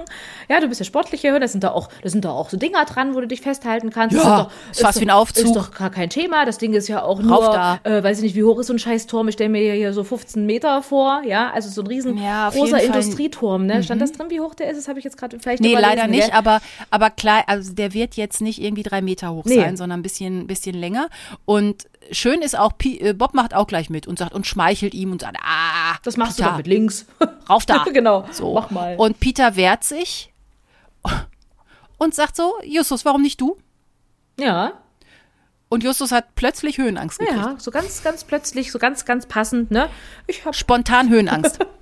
Wer kennt sie nicht? Die spontane Höhenangst, ja. Ja gut, es bleibt halt Ja, alles und- übrig. Peter macht's dann am Ende natürlich, wie Peter immer. macht's. Peter macht's. Natürlich. Er wird auch mit einer spitzen Aussicht belohnt. Also man kann wohl oh, sehr weit gucken und so. Und als er dann aber runterschaut, wird ihm dann doch plötzlich ein bisschen komisch. Also als er schon ordentlich zu hoch ist an ja. diesem Turm. Und das ist super beschrieben, finde Ja. ich. Der Wind zerrt an ihm und der Turm wird immer dünner und er hat auch den Eindruck, das schwankt so ein Ja. bisschen. Das kann auch Ja, sein. klar. Mhm. Ich weiß nicht, so ein bisschen kann das auf und so. Und ich denke mir so, also Justus tut so mit, der hat schon alle Erdbeben überlebt und so, aber der ist ja nicht, der ist dazu gemacht, damit da Rauch hochsteigt. Der ist da nicht unbedingt zu gemacht, dass da Menschen rauf und runter klettern, außer mal zu Wartungsgründen und Ja. so. Äh, von daher denke ich so, hm, Ist schon wieder- und wie instabil, das weiß ja keiner, wenn der jetzt unter ihm wegbröselt. Ja, also Justus Leichtsinn Jonas, ja, also ist er wieder mal gar Ja. nicht, ne? Also nur bedacht, du musst jetzt da hoch, du musst da jetzt gucken, ob da was ist. Ja, im im schlimmsten Fall ist da vielleicht sogar nichts. Hat er den umsonst da hoch Ja, oder auch eins ne? ne, von diesen Trittstufen, Ne? vielleicht ist da auch mal irgendwas irgendwie korrodiert im Laufe der Zeit. Ja, aber das wartet ja dann auch ähm, keiner mehr, wenn der nur noch dumm da rumsteht, der Turm. Da kommt ja auch keiner Ja, und guckt. deshalb ist das auch abgesperrt. Das ist ja nicht so, damit da Leute rauf und runter klettern zum Spaß. So. Also Also, da äh, war ich, war mein erwachsenes Ich sehr äh, empört und ähm, Ja, und auch zu Recht, weil er klettert ja dann auch hoch und Ja. ist ja dann schon fast da. Und doch, er ist ja dann schon da. Auf dem Rückweg passiert das ja dann erst, ne? Das dann. Piu, warte, warte, warte. Das ist doch nicht beim Hochklettern, sondern beim Runterklettern erst, weil er klettert ja dann noch schneller runter wieder, damit er schneller aus der Schussbahn kommt, ne? Oder schießen die schon nee, am Anfang? Nee, nee, es ist beim, Beim Hochklettern, ne? Raufklettern. Sogar. Oh Und Gott. Das, und das macht Peter für mich in meinen Augen ja noch viel mutiger. Ja. Weil also wir, wir hören einen Schuss ähm, auf den Turm oder Peter oder beides.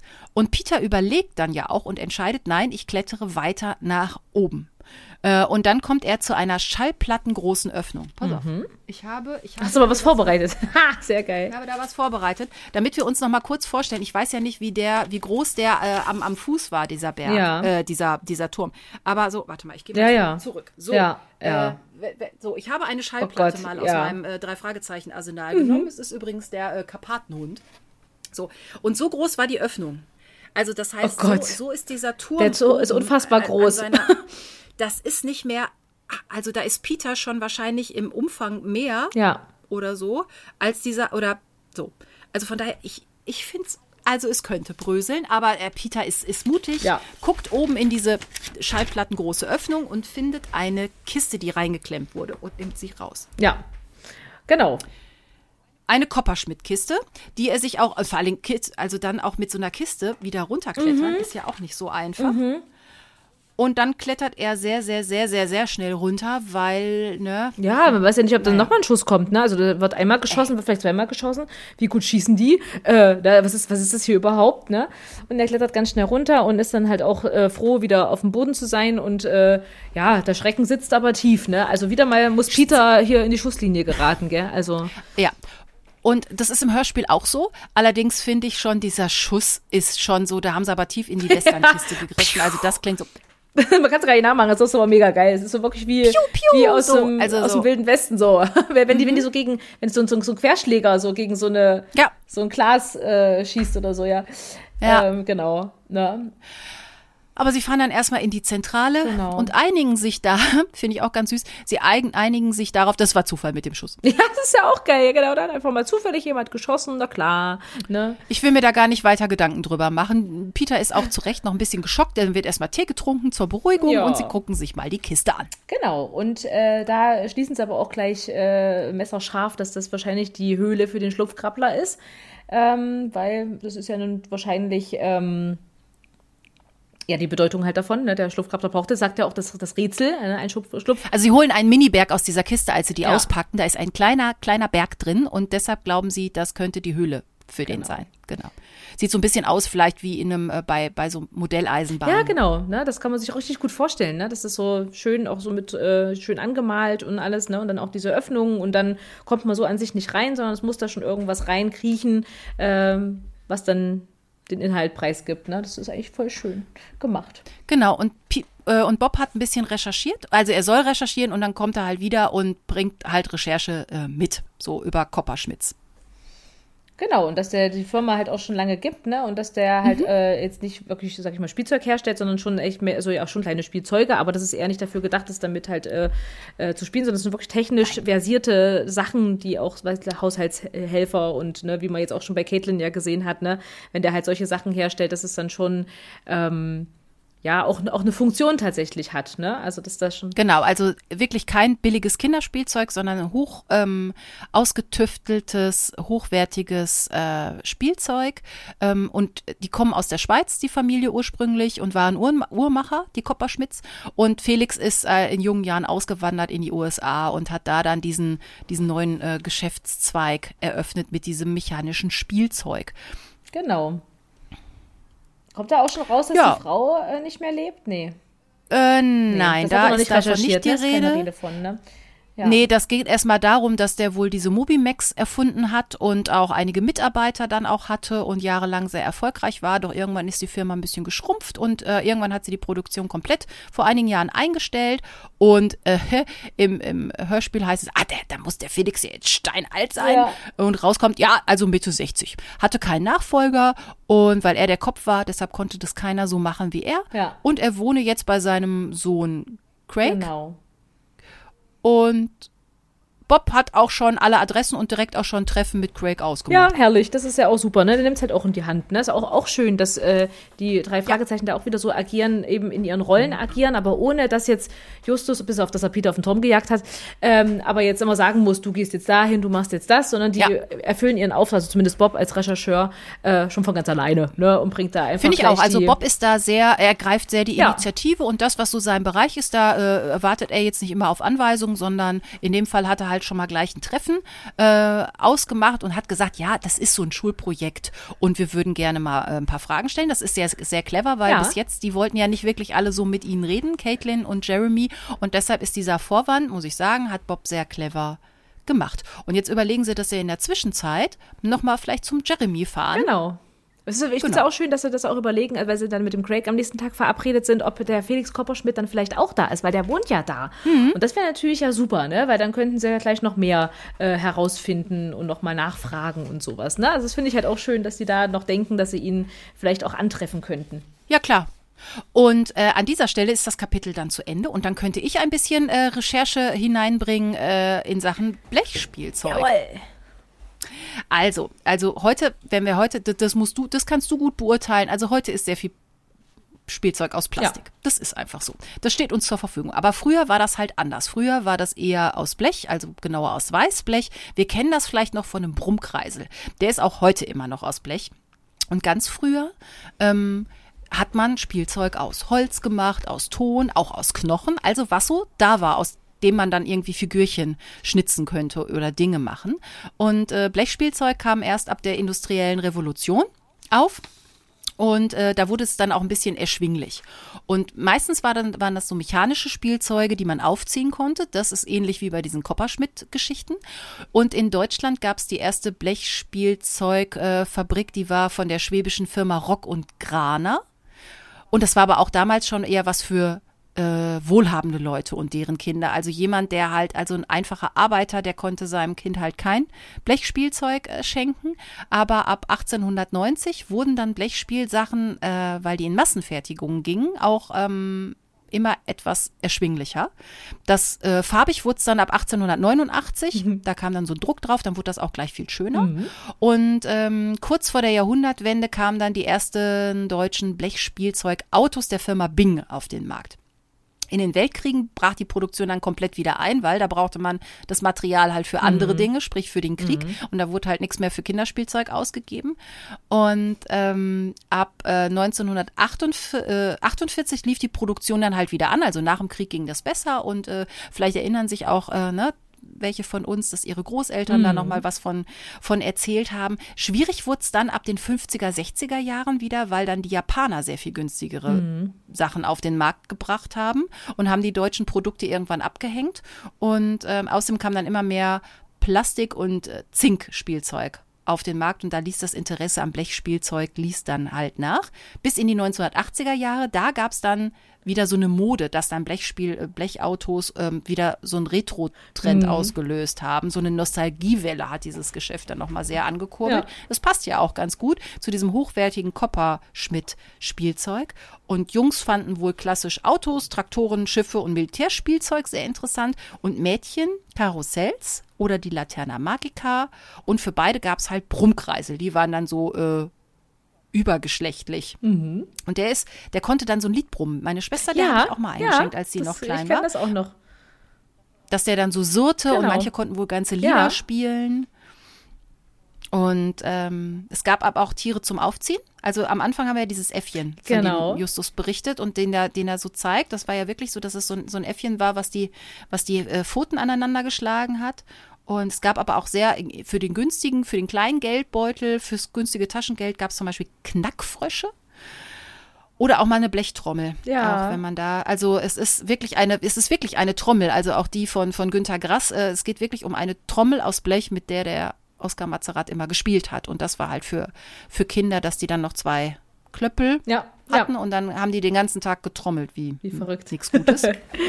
ja. Genau. Und es ist halt heute sehr beliebt noch bei Sammlern, dieses Blechspielzeug. Da gab es dann Propellerenten, die auf dem Dreirad saßen oder auch ein Trommelpanda. Und Roboter gab es auch zum Beispiel. Also kann man heute noch auch bestellen im Internet, wer daran Freude hat.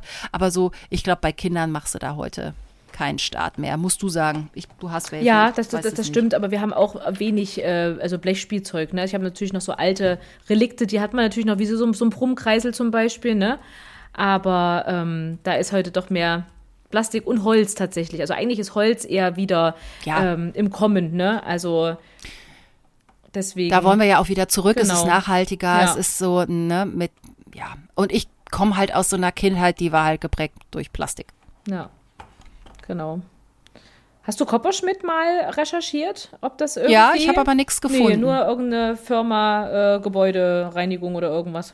ja, genau. Und da habe ich dann schnell weitergeklickt. Also das genau. scheint eine reine André Marx Erfindung aber zu sein, was ich aber auch ganz schön finde. Ja, richtig. Also den, ich finde den Namen sehr geil. Ne? Also das ist schon, das ja. klingt schon irgendwie wie Spielzeugerfinder. Also ich weiß auch nicht. Ne? Also ich finde das mega ja. geil. Äh, das ist halt irgendwie sehr ähm, ja, wie soll ich denn das sagen? Doch ein sehr außergewöhnlicher Name, doch, ne, auch, ne?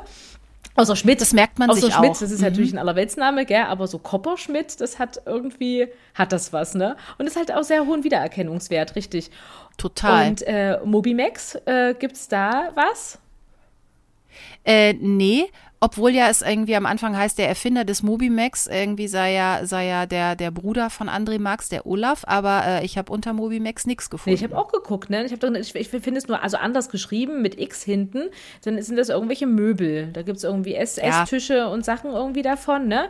Aber jetzt der Mobimac, so wie er da im Buch geschrieben ist, ähm, komme ich auch nur auf die drei Ich glaube aber auch, dass es eine Erfindung es muss eine Erfindung ja, sein, ja. weil so wie, wie, wie sich das gestaltet, hätten wir das gerne, ja, glaube ich alle. Aber wahrscheinlich ist das ja unbezahlbar und ob das wirklich mit Mechanik möglich ist, so feine Bewegungen.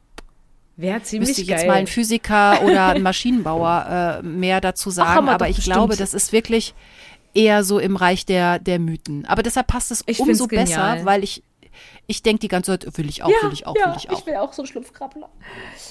Genau, und jetzt erfahren Schön. wir ja in der nächsten, im nächsten Kapitel noch mehr, was es da alles so gibt aus dem Hause Kopperschmidt. Wir sind nämlich bei Jeremy. Genau und treffen auf Pluto. Ja, genau. Das ist nämlich tatsächlich, wenn die dann da hinkommen, ne, und dann äh, wollen sie gerade zur Haustür und auf einmal werden sie angebellt, äh, was auch im Hörspiel sehr, sehr schön umgesetzt ist, ne, wo man da natürlich deutlich, finde ich, deutlich hört, dass es ein mechanisches Bellen ist und kein echtes Hundebellen. Danke. Bitte? Deshalb finde ich da Peters Angst so vor dem Dobermann ja. äh, so ein bisschen bescheuert, ja. weil du hörst halt, dass, dass, du hörst schon im Bellen, dass es irgendwo quietscht und metallisch ja, ist. Und total und so. halt, ne? So, ja. Und, ja, aber äh, okay, also der scheint wohl sehr äh, realistisch zu sein, dieser Pluto. Ähm, und äh, der, der ist auch, der hat auch äh, komplett das Nonplusultra, der wird mit Solar betrieben, also das mhm. ist ein, der, ein elektrischer. Normalerweise sind sie ja nur mechanisch, ja. die äh, Mobimaxe. Der ist aber ähm, elektrisch und der hat eine Spracherkennung, also das ist schon so eine Siri Alexa. Also Wahnsinn, ne? Also richtig, richtig cool. Ähm, ist vor 20 Jahren halt auch wirklich sehr fortschrittlich. Also heute spreche ich mit meiner Nachttischlampe und sage Licht an, Licht aus. Ja. Und so. Aber vor 20 Jahren so, Anfang der 2000er, war das noch nicht so. Also von daher ähm, sehr kreativ ja, gedacht. Ist echt super.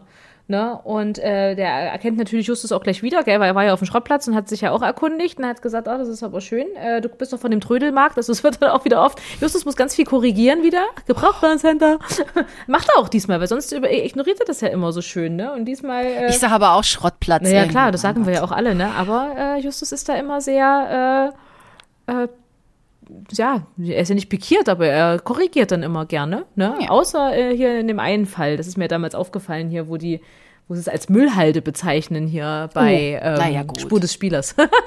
ja, der hier Familie Kretschmer. Das ist der Junge von der Ach, Müllkippe.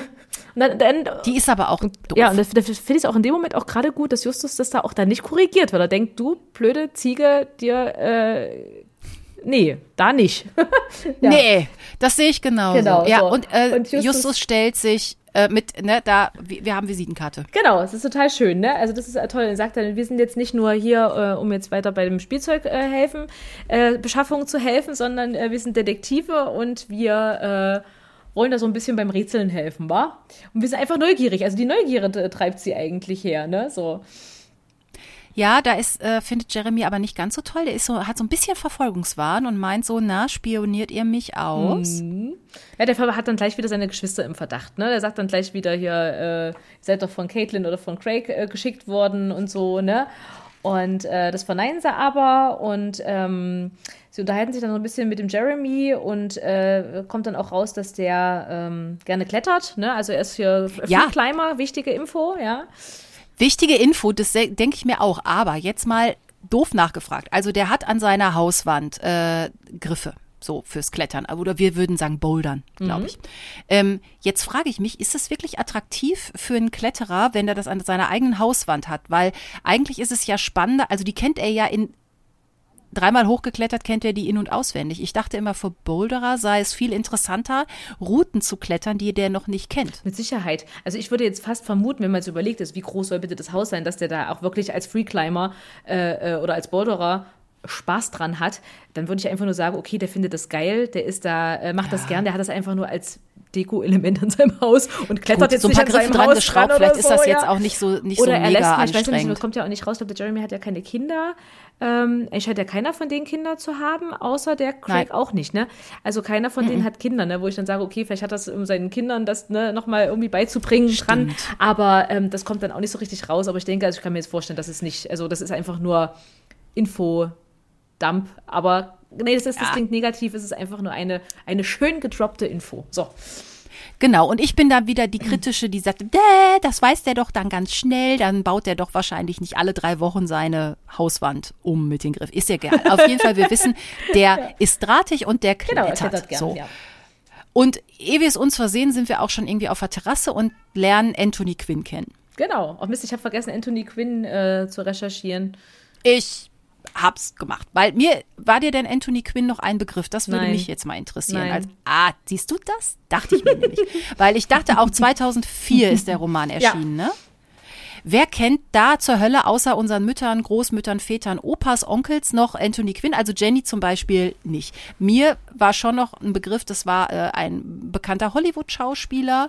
Ähm, aber also so habe ich mich schon gefragt, hätte man da nicht wen anders nehmen können? Also, an den Namen erinnert man sich aber vielleicht. Also, der war mexikanisch-amerikanischer Schauspieler, geboren 1915, gestorben 2001, also zur äh, Veröffentlichung des Buches bereits tot. Sehr berühmt in den 50er und 60er Jahren, hat mit Western angefangen, zwei, äh, 1940 ähm, wurde der amerikanischer Staatsbürger, war oft als Nebendarsteller ähm, äh, unterwegs und äh, aufwärts ging es dann ab 47. Da war er nämlich neben Marlon Brando in Viva Zapata unterwegs und hat dafür auch einen Oscar als bester Nebendarsteller gekriegt. Und dann hat er bei Federico Fellini in La Strada mitgespielt und äh, war auch Vincent van Gogh. Äh, in dem Film Vincent van Gogh, der Maler Gauguin, da hat er seinen zweiten Oscar bekommen und war auch der Glöckner von Notre Dame, also der Quasimodo in der Realverfilmung. Und ganz berühmt wurde er dann 1964 als Alexis Sorbas. Und seitdem ist er halt total bekannt und es ist so der Vorzeigegrieche, obwohl er ja Mexikaner war. Und damit, das hat ihn so unsterblich gemacht. Auch diesen Sietake-Tanz, äh, da gibt es vielleicht noch so Bilder, die wir vielleicht noch dunkel Ja. äh, haben. Aber ähm, ja, also das war ein sehr ähm, prominenter Schauspieler und wenn man Bilder gesehen hat, also dieses Gesicht ist auch sehr markant von Anthony Quinn. Das stimmt. Ich habe es gerade noch mal auch noch mal äh, nachrecherchiert, ja. So vom, vom Sehen, Aber sagen wir aber heute- trotzdem, äh, nee. Mm -mm. Heute kennt den halt fast keiner mehr, außer er ist irgendwie Filmfan. So. Deshalb kann man sich halt fragen, was macht er denn jetzt in dem Buch? Aber ähm, André Marx setzt mal voraus, dass An Anthony Quinn gerade in der Umgebung von Hollywood durchaus ein Ja, Begriff richtig. ist. Ist auch schön, ne? Ja. Ja. Und ähm, naja, der sagt halt, okay, jetzt bin ich auch froh, dass er tot ist, weil dann muss ich nicht dauernd Ja. erklären, dass ich es nicht bin. Genau, klingt erstmal das auch im Hörspiel auch so schön umgesetzt, ne? So ist und nicht, dass ich das jetzt gut finde, ne? Aber ich werde halt dann nicht mehr so viel mit ihm verwechselt und sowas, ne? Und Genau. Ist ähm, aber auch ein älterer Herr ja, und war ein äh, Mitarbeiter vom, äh, vom Felix und auch ein alter Freund. So. genau. Und ähm, dann stellen sich drei Fragezeichen vor und äh, sagt dann eben auch, ähm, dass sie von ganz alleine drauf gekommen sind auf die Schlupfkrabbler und auf das Geheimnis, also auch äh, das Geheimnis, äh, dass sich dann ein Geheimnis hinter verbergen könnte. Und da wundert er sich so ein bisschen. Und der Quinn sagt, ja, das ist interessant. Ähm, äh, dass ähm, er auch schon der Meinung ist, dass der Vater ihnen schon irgendwie was geschickt haben muss, den, den Geschwistern, ne? Äh, Hat er ja also auch. eine, eine Botschaft, ne? Also das, das wissen die ja auch, sehr klar. Die haben das ja gekriegt und die haben das, äh, und dass er ihnen da äh, also jetzt nicht nur Jeremy, weil die, dadurch, dass sie sich ja nicht unterhalten, äh, haben die ja bis dahin auch nicht gewusst, äh, dass, dass, dass jeder sowas bekommen hat. Also der, die Caitlin und der Jeremy und der Craig, die haben halt was bekommen von ihrem Papa und äh, wussten aber bis dato ja noch gar nicht, dass nur sie, äh, also dass die anderen auch was gekriegt haben. Ne? Die konnten ja auch davon ausgehen, dass nur, dass nur er was gekriegt hat. Ne? Genau, Fakt ist aber, Papa ist schon seit Wochen weg ja. und keiner weiß, wo er ist. Und Quinn weiß es auch nicht. Und er wollte auch eigentlich, äh, oder war es Jamie, die wollten eigentlich die Polizei einschalten. Mhm. Und dann kam aber das Päckchen vom Papa mit, äh, mit irgendwelchen Teilen. Genau. So. Richtig, ne? Und irgendwie ähm, sollen sie ja jetzt äh, herausfinden, also der, der Jeremy muss ja jetzt die Arme und Beine für den Schlupfkrabbler besorgen, ne? er hat nur den Körper, ne? Und ähm, Jetzt überlegen sie halt, was sie, was sie machen. Aber bevor sie das machen und weiter drüber reden, wird ihnen erstmal äh, eine Tasse Tee angeboten. Und, äh, und ob sie Zucker wollen, ne? Und das ist so ja. süß. Dann kommt nämlich jetzt die Zuckerfee und wir hören halt in dem im Buch hören wir auch die Nussknacker-Musik und ähm, dann erklär mal, was, was passiert da? Also mit dem, was ist die Zuckerfee? Die Zuckerfee ist eine Zuckerdose, ähm, die, da muss man draufdrücken auf so einen Messingknopf und ähm, da äh, kommt die, die Zuckerfee heraus aus diesem Döschen mit einem Löffel und äh, hebt dann wirklich den, den Zucker aus dem aus der Dose in die Tasse. Also man muss es schon auch gut platzieren neben der Tasse. Ne? Also man kann die Tasse da draufstellen, ne? wenn ich das richtig verstanden habe. Mhm. Ne? Und dann ist so ein Teller, der dreht genau. sich, glaube ich, damit sich auch der Löffel drin dreht. Auf jeden Fall wird Zucker kommt in den Tee hinein und es wird sogar umgedreht, ja. äh, umgerührt. Und das ist wunderbar. Und bei Zuckerfee, und das passt ja auch, dass die Nussknacker-Musik dazu kommt, denn die Zuckerfee ist eine berühmte Figur aus dem, äh, äh aus der Nussknacker-Suite von Tschaikowski. Und ich habe mir die Musik auch nochmal angehört. Schön. Also gerade ähm, die Musik von der Zuckerfee ist ganz, ganz bekannt und die haben wir vielleicht alle noch im Ohr. Und wenn wir uns erinnern, das äh, ist mir jetzt beim Recherchieren erst aufgefallen, das ist eine, wirklich eine, eine ganz tolle Musik. Und vor allen Dingen ist es, es ist der Klang einer äh, Celesta. Ich wusste vorher nicht, dass es das gibt. Die Celesta bringt Glockenspieltöne hervor Ui. und sieht aus wie ein kleines Klavier. Ach, ähm, und die hat sehr viele Obertöne und ein ganz weiches Timbre. Und Tchaikovsky war einer der ersten Komponisten, der dieses Instrument in seinem Orchester äh, eingesetzt hat. Ähm, also wir denken vielleicht an, an, ein Xylophon oder was ähnliches, mhm. an ein Glockenspiel. Es ist aber dieses Celesta, es ist ein Klavier, also wie, wie ein Klavier gebaut und drin werden Töne Ach, angespielt. Das cool. Und das ist dieser ganz charakteristische Klang. Und äh, andere ähm, Komponisten haben das dann auch benutzt. Und äh, wo dieses Celesta-Thema nochmal ganz äh, prominent in der neueren Zeit ist, ist bei den Harry Potter-Film. Denn in äh, Hedwigs Theme, also mhm. diese Anfangsmusik von Harry Potter, auch da im Leitmotiv wird dieser Filmreihe wird die Celesta eingesetzt. Ah, ja also auch auch das ist eine Celesta. Wenn ihr mal gefragt werdet, es ist kein Glockenspiel, es ist kein Xylophon, es ist eine Celesta. Geil, danke für die Info. Das ist äh, das ist stark. Wusste ich nee, auch nicht. Und deshalb geil. ist es so, wenn ihr euch das nächste Mal, ich habe mir dann auch noch mal äh, die Harry, das Harry Potter ja. Thema angehört und hört euch doch vielleicht nach dieser Folge auch gerne mal äh, den Tanz der, der Zuckerfee aus Tschaikowskis äh, Ballett oh, an. Auf oder, jeden Fall. Das ja. mache ich nachher auch gleich äh, im Anschluss. Das ist ja geil. Sehr schön, ne? Und dann äh, trinken sie erstmal einen schönen Tasse Tee, bewundern dieses, diese tolle Mechanik. Also die drei sind halt auch total fasziniert. Einmal waren sie mhm. von dem Shaking Hands schon äh, fasziniert, wie das alles so funktioniert mit der Mechanik und jetzt mit der Zuckerfee. Ähm, total toll. Und ähm, genau, sie sind eigentlich auch ziemlich sprachlos und finden das total geil. Und ähm, dann überlegen sie ja, dass so ein, so ein Spielzeug den Alltag schon auch erleichtern kann, ne? Und dann, äh, dass er halt mehrere von solchen schönen Sachen, ähm, dass es für ihren Vater auch äh, äh, alles eigentlich ein Spiel ist und erklärt dann auch so ein bisschen, wie das auch so früher war, dass die auch ähm, mhm. immer kleine Rätsel äh, lösen mussten, auch wenn sie ihre äh, Geburtstagsgeschenke bekommen haben oder Weihnachten. Also da gab es nicht einfach hier Geschenk, sondern es war immer irgendein Rätsel dabei, irgendeine Mechanik, irgendwas äh, ausgetüfteltes. Ähm, und die kennen das halt auch einfach nicht anders äh, von ihrem Papa. Ne? Und er erklärt dann nochmal. Und das ist so ein toller Typ eigentlich. Mhm. Also so hätte ich auch, ich will immer dauernd rufen, ich auch. Ja, ich auch. also wie, wie schön ist das denn, ne? was, was der sich für eine, für eine mhm. Mühe gibt, seinen Kindern ähm, sowas zu, ähm, zu offerieren ne? und einfach, äh, ja, das so, so liebevoll ähm, mit, mit seinen Kindern auch halt umzugehen. Also man merkt, dass es ein sehr mhm. liebevoller mhm. Vater auch ist, ne, der sich da eben auch so viel Mühe gibt, ähm, das, was er eben kann, eben diese Sachen zu erfinden, eben für, für seine Kinder zu nutzen. Ne? Genau, und dann wird's aber, dann bricht es so ein bisschen ab, auch im Gespräch, denn jetzt wird's eigentlich spannend, denn die Frage stellt sich schon, warum sind denn dann die Geschwister so zerstritten? Genau. Und die Erklärung ist, ja, äh, die Mutter ist gestorben und dann gab's Streit um die Erbschaft weil Craig das Geld bekommen hat. Genau. Kann ich sogar verstehen, wenn nur einer was kriegt und die anderen nicht, dass, dass die anderen dann halt sauer sind. Ja, es ist so dieser ähm, typische Klassiker. Ne? Es ist dieser typische äh, Klassiker-Geschwisterstreit. Bei Geld hört die äh, Freundschaft und Familie auf. Ne? Also das ist ja leider oft ja. so. Es trägt natürlich die Geschichte auch nach vorne, aber ich frage mich, also die Familie war ja bis dahin intakt und das wird natürlich leider auch nicht aufgelöst, aber warum zur Hölle kriegt der eine alles und die anderen nix? Das wäre doch, also mal abgesehen davon, ich weiß nicht, wie es in Amerika ist. In Deutschland ist es so, das deutsche Erbrecht, du kannst natürlich jedem deinem Kind auch noch irgendwie das vererben, was du möchtest, aber es gibt einen Pflichtteil, damit eigentlich normalerweise die Geschwister alle das Gleiche kriegen. So. Scheint es da nicht gegeben zu haben und warum die Mama das so entschieden hat, weiß man nicht. Ja, aber der Craig, der ist ja mit seiner Frau dann auch in das Haus gezogen aber die waren doch noch klein. Also die waren noch das nicht. Das klingt mir nicht so. Also, okay. Das klingt mir nicht so. Die Frau ist, die Mutter ist noch nicht lange gestorben. Also doch schon, also dass okay. sie bestimmt schon länger verstritten sind jetzt, also schon auch so lange, dass es dem Papa natürlich echt äh, angepiept hat, ne? Ähm, aber die, die ist erst gestorben, als die erwachsen waren. Okay. Und ich weiß jetzt aber nicht, ob der Craig halt vorher schon mit seiner Frau dort im Haus gewohnt hat oder ob der erst ins Haus gezogen ist, nachdem die Mama gestorben ist, damit der Papa vielleicht nicht so alleine ist.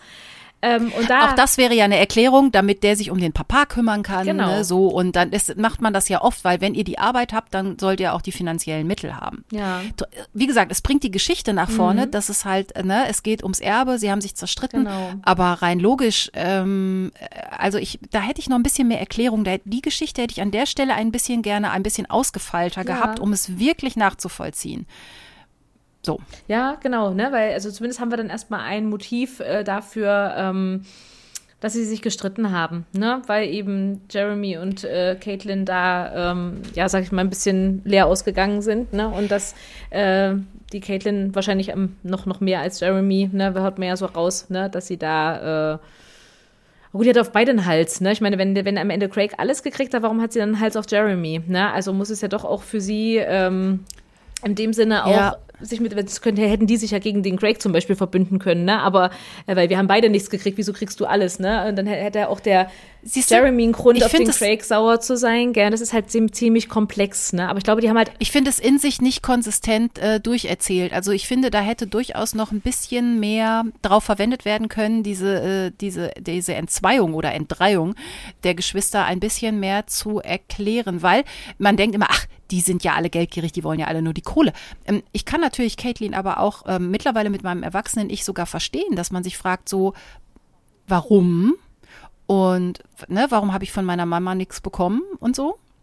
Hm. Also so, hm. weil es so so ohne Erklärung ist oder die Erklärung gefällt einem irgendwie nicht. So Craig kriegt alles und zieht auch noch ins Elternhaus. Ja, genau. Und es scheint aber auch dann auch so zu sein, so ist es ja meistens, ne, dass die dann eigentlich mit ihrem, mit ihrem Ärger, mit ihrer Wut äh, darüber oder mit ihrem Unverständnis eher darüber halt nicht drüber reden. Ne? Also, dass die mhm. Geschwister es nicht schaffen, sich hinzusetzen und dass da in, vernünftig zu, also drüber zu reden. Da wird das eher, ja, man gibt sich seiner, seiner Wut und seiner Unverständnis dahin und äh, redet mhm. nicht drüber. Und das ist, glaube ich, ein generelles äh, Menschenproblem. Also ich glaube, das ist, äh, die, die wenigsten schaffen das, ähm, dann da re rechtzeitig darüber zu reden. Und irgendwann ist dieser Punkt verpasst, wo du dann mhm. dich dann äh, neutral hinsetzen kannst, weil ja dann irgendeiner äh, von seinem sturen Ross, sage ich jetzt mal, ähm, runtergehen äh, muss oder eben auf den anderen zugehen muss. Ne? Und Menschen fällt das, glaube ich, oft schwer, wenn sie sich benachteiligt fühlen und auch sich im, im Unrecht fühlen,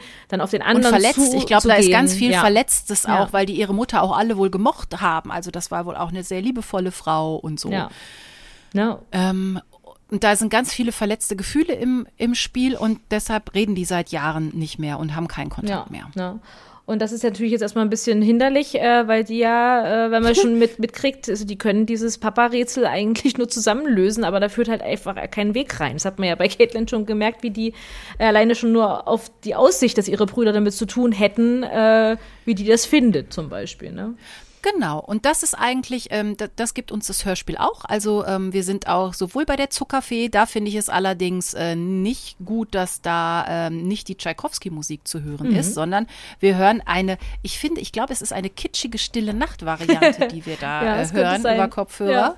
wo ich auch denke, oh Leute, das, also es, es, steht doch schon da, Herr Minninger, es steht schon drin, dann macht das doch, doch vielleicht auch. Und nicht. zumal Ah, meinst du wegen der Rechte? Das glaube ich nicht. also ich glaube, Tchaikovsky ist schon so lange, nein, der ist schon sehr lange tot. Egal. Das war noch ein kleines bisschen Gemecker von mir am Rand. Ansonsten wird uns dieser Erbstreit auch im Hörspiel sehr nahe gebracht. Ja. Und was aber generell, und das habe ich mir hier nochmal extra äh, eingekringelt, weil es mir an verschiedenen Stellen dieses Hörspiels auffällt.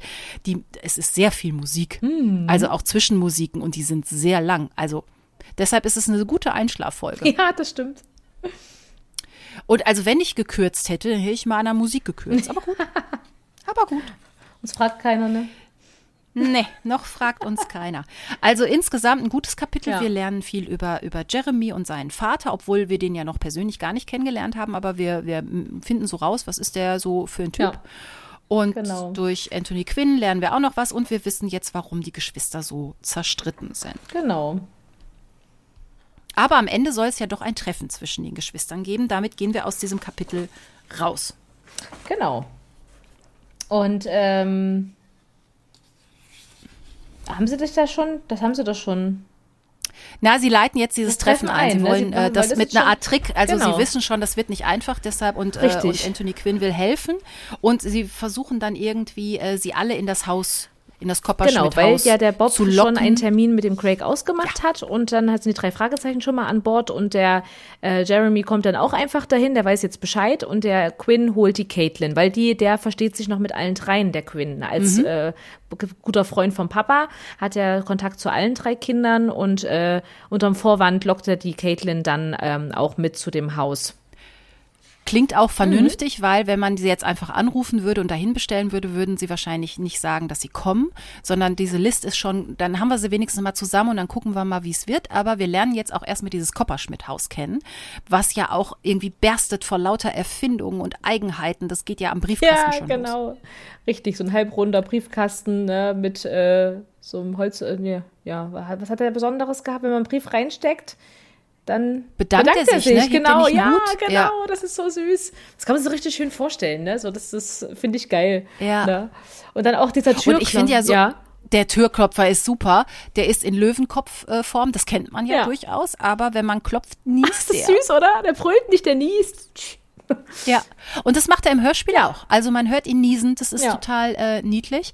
Und äh, auch im Garten sind so tausend Sachen noch irgendwie versteckt. Und wir lernen Martha Lynn kennen, das ist nämlich die Frau von Craig, die macht die Tür auf. Genau. Nachdem der Löwe ge genießt, genießt hat. und bei diesem ganzen, also ich finde ja so Mechanisches auch toll. Ich weiß nicht, ob du das kennst, das fällt mir gerade spontan ein.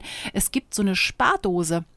Da kann man dann eine Münze oben drauflegen und dann kommt ein Tier raus, manchmal eine Katze, und die holt dann mit der Pfote ja. äh, diese Münze und dann fällt das in die Dose. Ja. Also sowas finde ich halt, also toll. da merkt man, wie mich ja, das könnte auch so ein einfacher Kopperschmidt Mobimax sein. Ja, so von der das Idee stimmt, her. ja, das richtig, das ist geil. Genau, und ach, und äh, im Haus treffen wir dann auch Craig mhm. äh, und sehen diese Lese- und Umblätterhilfe im Sessel. das ist auch geil. Weil, weißt du, ist das, das ist dann auch, dann, er legt das doch dann irgendwie auch dann dahin und dann äh, kommt das dann automatisch, ne? Und er wollte das, glaube ich, irgendwie gar nicht und dann fängt das schon wieder an, das umzublättern oder so. Ja. Finde ich eigentlich auch ziemlich Aber geil. Aber die Arme verschwinden dann auch zwischendurch im Sessel, wenn man nicht mehr liest, damit sie nicht im Weg sind. Ja. Also auch äh, Felix Kopperschmidt hat durchaus auch praktisch gedacht. Aber so eine Umblätterhilfe finde ich schon gut. Deshalb, ich habe gedacht, ich brauche sowas auch, weil erstmal, wenn man noch Mecha, also wenn man noch äh, im Papier liest und gerade wenn man so dicke Bücher liest, ist es so am Anfang und am Ende ja immer so eine Unwucht. Ja. Also dann ist es sehr schwer auf der einen Seite und deshalb ist es zum Halten ja oft bei so einem, was weiß ich, 800 Seiten Wälzer ja. echt anstrengend. Und wenn man dann auch noch eine Katze auf dem Schoß hat, kann man sich ja oft so schlecht bewegen. Ja. So. Und da habe ich jetzt gedacht, so eine Umblätter das ist gar nicht geil. Verkehrt. Kannst du das schön ablegen und dann blättert das Ding für dich um. Das ist eigentlich mega gut. Da kann man richtig bequem auf dem Sessel lesen. Genau, aber ziemlich schnell ähm, kommt dann auch schon, äh, also auch die Martha Lynn sieht ja zuerst den Jeremy, ne, und ist dann auch schon ganz überrascht. Stimmt, irritiert zugleich, ne? Äh, aber nicht wütend, das ist wichtig. Finde, mhm. Fand ich ganz interessant, ne? Und ähm, lässt ihn aber rein und äh, auch, auch Drake ist dann ziemlich überrascht, was sein Bruder jetzt plötzlich da macht. Und als dann auch noch Caitlin auftaucht, ist natürlich jetzt erstmal äh, die Bombe entzündet, ne? Also. Ja, also Caitlin ist, äh, Craig ist ein bisschen reserviert, aber Caitlin ist richtig, äh, richtig sauer. Die nennt ja auch die drei Fragezeichen Ratten. Ja. Und also die, also, also so, die, die, die sind wirklich wie Nitro und Glycerin, die Geschwister, die wollen einfach noch nicht mal zusammen im gleichen Raum sein, sie wollen nicht mitten, miteinander reden und ne, sie wollen gehen und dann, inter, nachdem Bob erstmal diese Vorstellungsrunde übernommen hat, weil er dieses Treffen ja auch initiiert hat, übernimmt dann Justus und sagt so, passt mal auf, Zusammenarbeit scheint wichtig zu sein. Ähm, der Felix wollte das wohl so, aber die bocken. Ja, alle. total. Also er führte wirklich gar keinen Weg rein. Ähm, und äh, jetzt ist es aber eigentlich ja schon raus, dass der Craig, der hat ja die Arme und Beine bekommen. Ne? Der äh, Jeremy hat den ähm, Schlupfkrabbler und die äh, Caitlin hat den Schlüssel. Ne? So. Und die drei Fragezeichen haben die Höhle, aber das haben sie dann noch nicht, ah, nee. haben sie noch nicht preisgegeben. Ne? Ähm, und dann geben sie es aber preis ja. und zwischendurch kommt dann, äh, zwischendurch versucht äh, Martha Lynn das ein bisschen zu entzerren und sagt, ich gehe jetzt mal Getränke holen. Und dann lernen wir noch was anderes kennen in dem Haus. Das muss ich das sagen, weil ich das geil. so toll finde. Das ist absoluter Oberknaller, ja. Das ist nämlich der Hausexpress. So und den finde ich so, so schön. Also es ist eine kleine Eisenbahn und die kann in jedes Zimmer fahren. Also die haben dann auch wohl scheinbar äh, irgendwie Löcher in den Wänden und an, den, an der Wand fährt dann, also liegen da überall Schienen und da fährt eine kleine Eisenbahn äh, rum und die ist dann so, dass die, dass die Waggons oder die, die Anhängerwagen hinten also auch mal Getränke zum genau, Beispiel. Deswegen finde ich das gar nicht so klein. Also ich stelle mir das schon richtig groß ja. vor. Das ist jetzt nicht so wie im Miniaturwunderland in Hamburg, wo du da diese kleinen nee. äh, normalen äh, äh, Miniaturzüge hast, sondern ich stelle mir schon so eine richtig schöne große Lok vor mit so großen Waggons, wo man eben auch was draufstellen kann oder wo auch dann die, die Geschenke drauf lagen, meinetwegen oder so, wenn die hier Weihnachten ja. gemacht haben oder irgendwas, gell? Also schon groß. Äh, ja, also ich weiß jetzt nicht, was für eine Spur das ist. Ähm, so, da müssen wieder die äh, äh Eisenbahnexperten von euch, die wissen das vielleicht. Aber so, ja. es könnte auch, äh, also entweder ein Getränk draufstehen oder ein Katzenbaby. Also irgendwie sowas von der Größe her. Ja, ähm, ja. Genau, also das fand ich mega gut, ne? Und da kommen dann die Getränke und wir lernen das halt kennen, dass das hier durchs ganze Haus fährt und das ist halt auch, mhm. auch eine ganz wichtige äh, Information. Genau, deshalb werden wir da auch noch kurz an die Kindheitstage ähm, der, der drei Geschwister erinnert, aber jetzt ähm, packt halt jeder so sein, sein Zeug aus. Ne? Du hast es gerade schon genau. gesagt, der eine die Arme Richtig. und Beine, die nächste den Schlüssel, der eine den Körper und am Schluss holt Justus aus dem Rucksack äh, die Höhle. Genau. Geil, geil finde ich ja noch, dass das Caitlin dann auch so durch ihren Mann, also durch ihren Lebensgefährten George ja. äh, sprechen lässt, indem er dann sagt, George, sag den anderen, dass ich den Schlüssel auf keinen Fall rausrücke. Äh, Caitlin wird auf keinen Fall also den Schlüssel rausrücken. Oh, Kindergarten hoch 80, ne?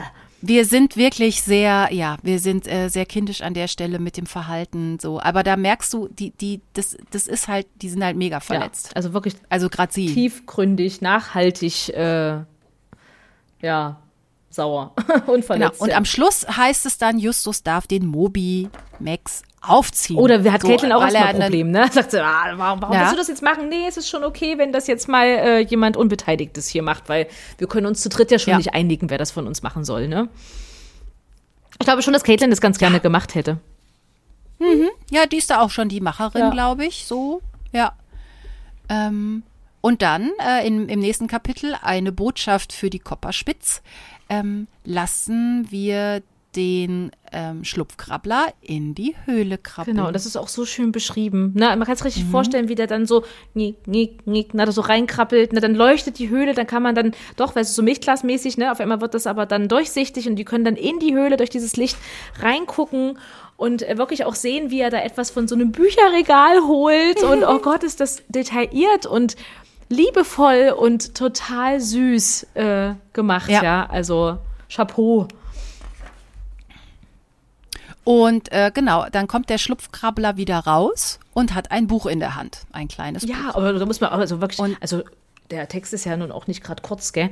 Äh, wie groß ist dieses Buch? Also ich, ich, ich versuche dann immer so ein bisschen Größenverhältnis, ne, irgendwie rauszukriegen, ne? Dann ist ja die Handschrift, das ist ja klein und geschwungene Schrift, der scheint das ja wirklich auch ja per Hand geschrieben zu haben, der Herr Kopperschmidt, der Papa, äh, ne? Also das ist schon, ich, also wie filigran ist das bitte, ne? Und Ja, klein und also das zu machen ist die eine Sache, aber auch das zu lesen die Mhm. andere. Aber Justus kann es, er liest es dann auch vor und äh, dieses Rätsel und er kann es mit bloßem Auge lesen. Von Ja. daher, ich, da fällt mir gerade die Geschichte ein. Meine Mutter hat mir mal erzählt, dass eine Nonne, ich weiß nicht, die Bibel auf ein Reiskorn geschrieben hat, irgendwie sowas, ähm, und ist dabei auch erblindet in 80 Jahren, wo sie das gemacht hat.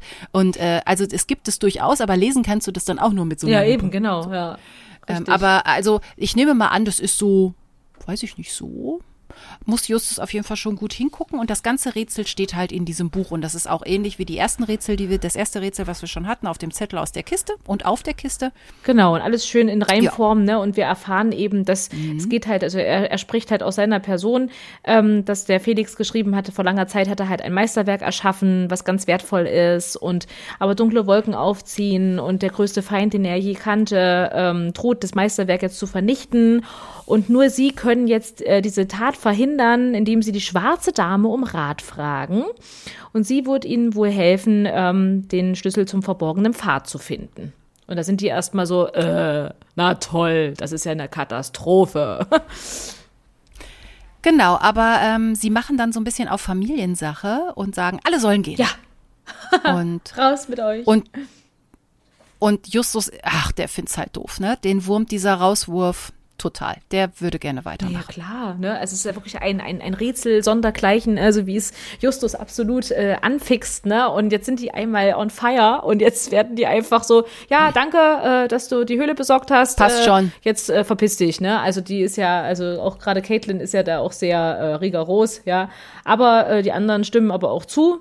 Aber ein bisschen ruhiger zwar, Ja. gell, aber ja, danke für eure Hilfe, ne? Aber das ist jetzt wirklich eine Familienangelegenheit und äh, tschüss. Genau, und dann müssen sie halt wieder gehen und sind dann in der Zentrale. Übrigens ist der Rauswurf im Hörspiel ein bisschen milder. Also im Buch ist es, geht's noch ein bisschen höher her, dass sie halt wirklich, also richtig äh, achtkantig rausgeworfen werden. Und, aber als sie in der Zentrale sind, ruft Jeremy heimlich an Genau. und sagt, also er ist da noch, er ist da noch im Clinch mit seinen Geschwistern. Ähm, er würde sie aber trotzdem um Hilfe bitten bei diesem Rätsel, weil er so das Gefühl hat, die schaffen Ja, das nicht. genau, weil die sich ja auch noch mal wieder gleich hitzig streiten. Also man hört auch im Hintergrund, auch im Buch und auch im Hörspiel, wie die sich da so noch fetzen und so, ne? Und ähm, genau. Und er gibt ihnen dann mit auf den Weg, sie mögen doch die schwarze Dame befragen und dann legt er auf. Genau. Und die schwarze Dame könnt ihr euch abschminken, könnt ihr nicht suchen, seid ihr nicht eingeschlafen, gibt's im Hörspiel nicht, die gibt's nur im Buch. Und Bob recherchiert dann und, äh, nee, Bob hat schon recherchiert und weiß, wer die schwarze Dame ist, genau. Er hat nämlich ähm, Kontakt zu den Mitarbeitenden aufgenommen. Da wusste keiner was von irgendeinem Meisterwerk, aber er hat eben die schwarze Dame gefunden. Das ist die ähm, ehemalige Sekretärin von Felix Kopperschmidt. Genau, Virginia Lovelin und äh, die äh, lebt in, in Brentwood und das ist gleich hinter Santa Monica, wie passend. Und dann äh, haben sie gedacht, nee, dann müssen sie mal äh, schnell hin. Genau, und da machen wir im Hörspiel jetzt auch mal eine Pause, weil da sind sie ja schon mit dem Rätsel dran. Das kommt im, im Buch wesentlich später. Wir besuchen jetzt erstmal die schwarze Dame.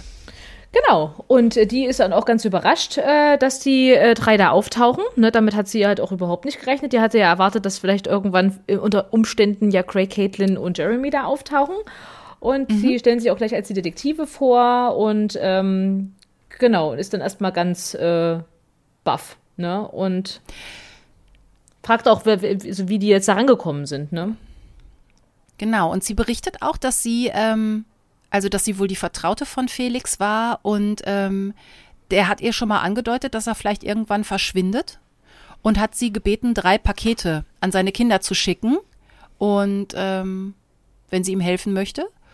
Und ähm, dann hat sie das, als sie gehört hat, dass ähm, Felix verschwunden ist, hat sie diese Pakete losgeschickt. Deshalb wissen wir jetzt auch, wo kamen die Päckchen her mit den mobi Ganz genau, die hat sie nämlich aufgegeben und äh, sie fragt dann auch Justus, ähm, als er ja kommt und sagt, ah, ich nehme an, dass, dass die drei Geschwister äh, beim, beim Schrottplatz waren. Sagt, nee, zwei von ihnen. Also es war der Jeremy und die Caitlin da, ähm, der Craig nicht. Und äh, sie berichten aber auch, dass die halt ganz schön sich fetzen. Also dass sie zwar jetzt so an sich wissen, dass sie da gemeinschaftlich was lösen sollen, aber dass die sich ganz schön in der Wolle haben, ähm, uns eigentlich so gar nicht äh, nicht gesagt ist, dass die überhaupt zusammen dahin kommen.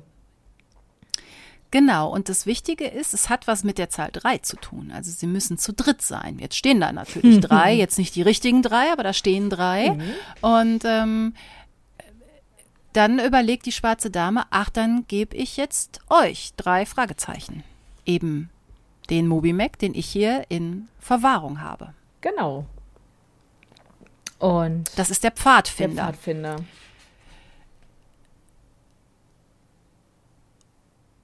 Und dann äh, nehmen sie den mit, mit in die Zentrale, den Pfadfinder. Den kennt ihr auch nicht, das ist alles mal schön nee, krass, ne? Das ist noch mal ganz mh. anders, ne? Und noch mal ganz äh, äh, ausführlicher, wie sie dann überhaupt erst mal dahin kommen, ne? Und ähm, und das ist super, weil dann fangen sie erstmal an, den auszupacken und dann ziehen sie den auf und der läuft halt auf dem Tisch rum und findet aber nichts. So. Und sie wissen nicht genau warum. Äh, und draußen ist schon wieder Randale, weil Caitlin und George stehen mittlerweile da und sagen so, ah, ihr wart bei der Mrs. Locklin und die hat euch was gegeben, das wollen wir haben, das ist meins so.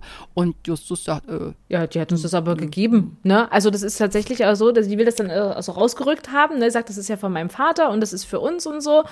Und sagt ja. aber, ne, aber die hat uns das jetzt aber gegeben. Also das nur, weil das dein Name da jetzt draufsteht, weil du bei der Kopausch mit draufsteht, heißt es aber nicht, dass du das jetzt kriegen musst und bleibt, lässt er echt nicht locker und gibt dir das nicht, ne? Was die natürlich wieder extrem fuchsteufelswild macht, ne? Würde mich aber auch ja, machen, wenn der Junge schon. das, was mir zusteht, mir das nicht gibt. Also, hm. ja, und damit endet das Kapitel, dass ähm, George und Caitlin halt wutschnaubend abdampfen und Justus eine Idee hat. Wahrscheinlich eine Idee für den Pfadfinder. Genau. Für diese Figur. Und das ist eigentlich ein ganz gutes Zwischenkapitel, weil wir dann halt ne, diese, Schwa diese schwarze Dame kennenlernen und wieder einen neuen Mobi-Mac. Und ja. ja. einfach nochmal eine Person auch haben, wo wir wissen, okay, da kommen die Pakete her, ne? Und, äh, mhm. und aber dass die dann auch dann das bekommen, äh, wundert man sich zwar erstmal, ne? Aber dann finde ich es schön, dass am Ende aufgelöst wird, warum sie das denen dann doch gibt, ne? Ja. Und im nächsten Kapitel, wir sind schon in Kapitel 8. Ah, wollen wir kurz eine Pause machen? Ja, bei Jenny kommen jetzt gerade liebe Menschen zur Tür rein und deshalb machen wir hier eine Pause. Bei euch geht es aber sofort weiter.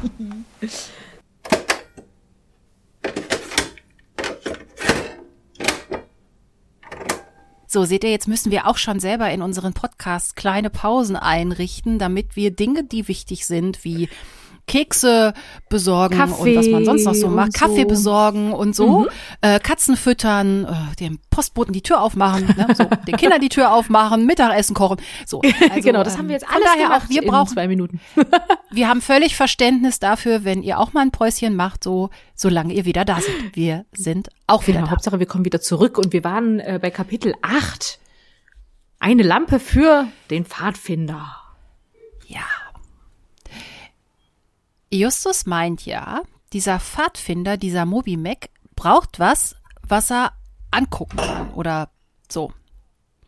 Weil sie haben schon rausgefunden, dass der so Lampen anmachen kann, ne? Am genau, Kopf. der hat nämlich so große, äh, ja, Knöpfe als Augen, ne? Mhm. Und irgendwie ähm, könnten das vielleicht Sensoren sein, ja, die auf oh. etwas reagieren, ja. Und äh, ja, also als ob der Pfadfinder wirklich sehen könnte. Peter ist ja dann gleich auch wieder, ne? Meinst du, der kann wirklich sehen? Oh. Stimmt, es sind keine Lampen, sondern genau, es sind so Sensoren und dann kommen sie auf die Idee, dass sie ihn blenden. Also sie ziehen ihn erneut auf und sie blenden ihn. Und das ist der Arme. Und das ist ja so, dass er dann da irgendwie rumläuft und umfällt und hinknallt und dann geht sein Kopf auf. Ja, und da springt äh, aus dem verborgenen, äh, aus der verborgenen Schädelklappe ein winziger Vogel äh, mit seinen Federn hin und her wippt und kurz zwitschert und dann wieder reingeht, oder? Nee, oder bleibt er einfach draußen liegen dann?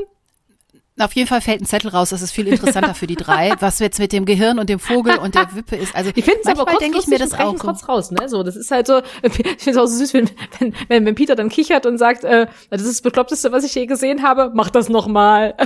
Man kann es wirklich so nachempfinden, gell? So, wie sie erstmal da sitzen, das nicht glauben können, das lustig finden. Ja, und dann wieder zurückkommen zum Eigentlichen und äh, den Zettel finden natürlich. Genau, und da geht es um eine Kirche und zwei Heilige, um Mutter und Sohn. Und ähm, das geht halt im Hörspiel, das kommt dann da, also Da kommen wir gleich. Wir bleiben mal am Buch. Wir bleiben am Buch. Wie das da mit dem Rätsel ist. genau. Und dann denken sie, ah, Heilige, hm, hier auf dem Schrottplatz, vielleicht gibt's ja ein Heiligenbuch. Also sie sind scheinbar nicht so sehr katholisch oder evangelisch äh, verwurzelt Ja. und haben das jetzt nicht so drauf. Selbst Justus nicht, der sonst immer alles so weiß. Also ähm, gehen sie mal auf die Suche nach einem Heiligenbuch. Was auch eine gute Quelle ist Ja. für sowas.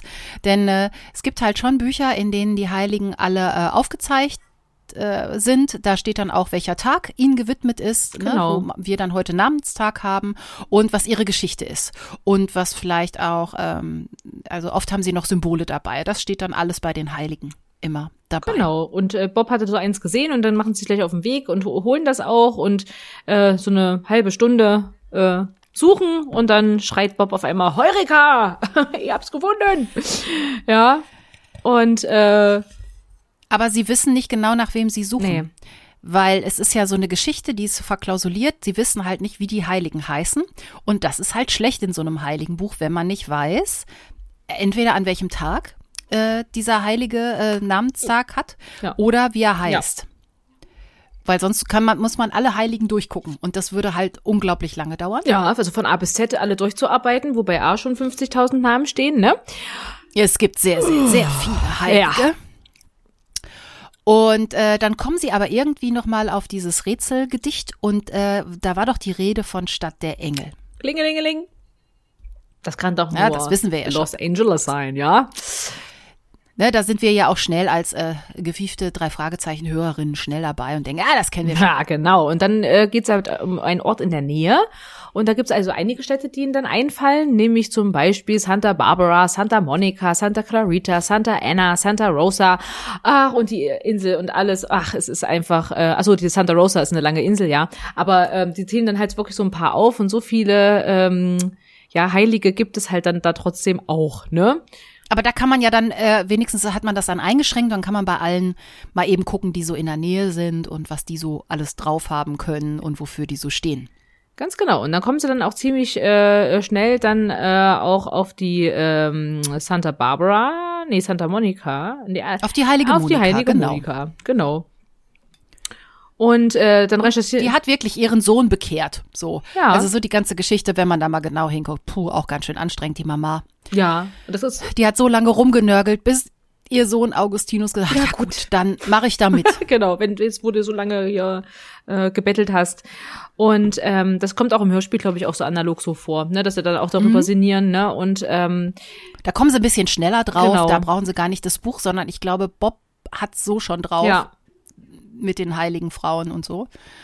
Ähm, genau, und am nächsten Tag, ähm, machen. ach so, und dann finden Sie machen sich dann auf zu der Kirche, ne? Sie wissen dann, okay, das ist in Santa Monica, ne? Und dann by the sea, also am Meer, ne? Und da ist natürlich auch eine Kirche da, die steht am Wasser.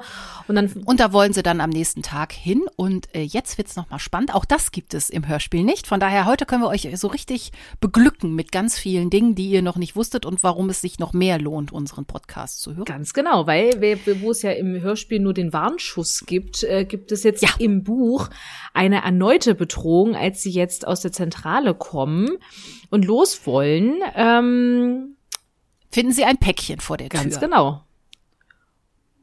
Und in diesem Päckchen Und- sind Figuren drin. Es sind wieder Mobimaxe. Mhm. Sie müssen sie auch nicht zusammenbauen, sondern es sind zwei Figuren und eine hat ein Schwert. Und Bob zieht's auf, scheint wohl ein Ritter zu sein, oder es sind zwei Ritterfiguren. Und als Bob den Schlüssel loslässt, enthauptet die eine Ritterfigur die andere. Ja. Oh, ist mal eine Ansage. Kopf ab. Ne? Und ähm, in kleinen schwarzen Das Buchstaben. lässt keine Interpretationsspielräume. Nee, überhaupt nicht, ne? Und ähm, da, wo der Kopf des Opfers war, äh, ist nur eine kleine rote, blutrote Flagge aus dem Hals, die da raushängt. Und auf der steht geschrieben, der nächste Schuss trifft. Haltet euch raus und geht, gebt den Pfadfinder zurück, sonst rollen andere Köpfe. Wie gesagt, also noch nicht mal nur, nur das, was man sieht, sondern auch das, was da geschrieben steht. Er, er lässt keine Interpretationsspielräume mehr offen. Das heißt, es ist eine extreme Warnung. Das mit dem Schuss kann Zufall gewesen sein. Das ist persönlich, was da jetzt ist. Ja. Und ähm, Ja, und es wird ja auch eingeräumt, dass der Schuss kein Zufall war, weil der nächste Schuss trifft. Das ne? Also jetzt, jetzt, ist natürlich genau. einfach klar, dass das kein Zufall war. Und also ähm, haben wir Warnung Nummer zwei und es wird halt auch massiver. Und da scheint der Warner oder der, Wa- der Warner scheint sehr viel zu wissen. Ja, Absolut, ne, genau. Also der hat die echt im Blick und ähm, sie überlegen ähm, da dann da schon, wer es sein könnte, ja, ne? Mhm, und äh, natürlich eigentlich ziemlich äh, am ehesten bei Caitlin und George, ne? Ja, die Unsympathen ist ja klar. Warum sollte man die auch nicht sofort im Verdacht haben? Die haben ja auch ein Motiv. Ja. Sie haben ja vorher auch gesagt, so, wir wollen das haben. Wir wollen den Pfadfinder zu oder wir wollen das zurück, was ihr von der schwarzen Dame bekommen habt. Und ähm, Genau, und die Justus sieht da aber nicht so viel Logik in dieser, in dieser Annahme. Und Genau. Ne, aber er kann sich eben auch nicht vorstellen, äh, warum. Ne? Also er sagt dann auch, okay, die ka- kann uns nicht leiden, ja, aber warum sollte die jetzt auf uns schießen oder so, ne? Ähm, aber Peter sagt ja auch, damit wir die Höhle nicht finden. Also der kann da auch mal, also Justus nimmt das ja gar nicht für voll, aber, aber Peter, der hört ja wieder auch nicht auf, bleibt halt auch dran, ne? Und sagt, äh, ja. Ja. aber die, wenn die nicht wollen, dass wir die Höhle finden, ne? Und wenn äh, die nicht wollen, dass wir auf der auf der Spur sind, ne? Und die wollten uns ja sowieso davon abhalten, es ist ja Familienangelegenheit und sowas, ne? Ähm, Und er argumentiert sogar, dass jetzt der, der Warner sehr viel Angst vor den drei Fragezeichen haben muss, weil sie der Lösung scheinbar ja schon sehr nahe sind. Deshalb ist er dafür, das Rätsel schnell zu lösen, dann ist wenigstens Ruhe. Ja, au- auch nicht schlecht, ne? wo er sich da sonst immer so dann gleich aus der Affäre ziehen will und sagen will, nee, dann lassen wir das. Also wenn die uns jetzt hier warnen, dann äh, müssen wir das liegen lassen, weil ich will mich jetzt hier nicht in Gefahr begeben. Ist ja sonst eigentlich der typische Peter, der dann sagt, da will ich damit auch nichts Ja. mehr zu tun haben. Jetzt äh, geht's hier ins Eingemachte. Ähm, dann sollten wir das lassen. Ähm, sondern er sagt, nee, worauf warten wir? Ab zur Heiligen Maria. Äh, äh, wir haben jetzt einen Termin da. Wir Monika. und dann sagt auch, äh, quittiert das ja Justus auch, du aber überrascht mich immer wieder. Ne? Also das finde ich schön. Ja. Ich, Muss ich aber auch sagen, äh, zollt, zollt mir auch Respekt. Und äh, weil, also das ist schon, also da sind wir schon bei anderen Warnungen schneller äh, äh, in die Knie gegangen, würde ich mal Ja. sagen. Aber okay, also wenn Peter sagt, wir ziehen das jetzt durch, dann ist hier Ruhe im Puff. äh, geht's dann weiter. Eine Kirche für Augustinus im neunten Kapitel. Und kurze Recherche von mir, ich habe mal geguckt, du vielleicht auch. Es gibt diese St. Augustine by the Sea in Santa Monica. Das ist wirklich eine Kirche, die steht genau an der Stelle und die sieht auch so aus wie im Buch beschrieben. Mit weißen, äh, weißen Mauern, recht moderner Look, Buntglasfenster mit Jesus drauf und kleinem Glockenturm mit Kreuz. Sieht aus wie Ja, im Buch das beschrieben. ist toll. Ne? Und ich finde das immer gerade schön. Ne? Das ist ja aber auch gerade das Schöne, wenn man dann in Amerika diese Schauplätze hat, hat man ja auch bei der Madonna und so, ne, wo man einfach sagt, okay, man nimmt halt wirklich diese realen Orte mit den realen Gebäuden und äh, pflanzt da diese Geschichte rein. Ja, also das, wo du einfach nachgucken kannst, wo du dann zu deinem Bild, was du dir machst, nochmal auch das echte Bild sehen kannst. Ne, das ist toll. Genau, und sie fahren dann dahin und sollen ja laut Rätsel nach Kerzen suchen. Und sie suchen und sie suchen, aber sie finden jetzt, sie finden zwar Kerzen, aber da an den Kerzen ist nichts. Genau, und dann äh, kommt ihnen doch doch der der Pfarrer da entgegen und dann fragen sie ihn noch mal und äh, was mit Kerzen, bei den Kerzen, zwischen den Kerzen, ne, und sie suchen beim Altar und da sagt er, ja, äh, wir haben noch also Nachtkerzen gibt's hier. Äh? Ja, da habe ich auch in meinem Leben noch nie gehört, was Nachtkerzen sind. Ne? Also da habe ich auch wieder Bildungsauftrag. Äh, danke. ich wusste vorher auch nicht, was eine Nachtkerze ist. Ja, ähm, dass das nämlich eine Pflanze ist, die ja in Kirchen äh, äh, blühen kann, ganz jährlich, weil die. Na. Ja. Ja, also es ist eine Blume, es ist eine Pflanze, die, die blüht auch nachts, aber also alle Nachtkerzen, die ich gefunden habe und die ich kenne, sind keine Topfblumen.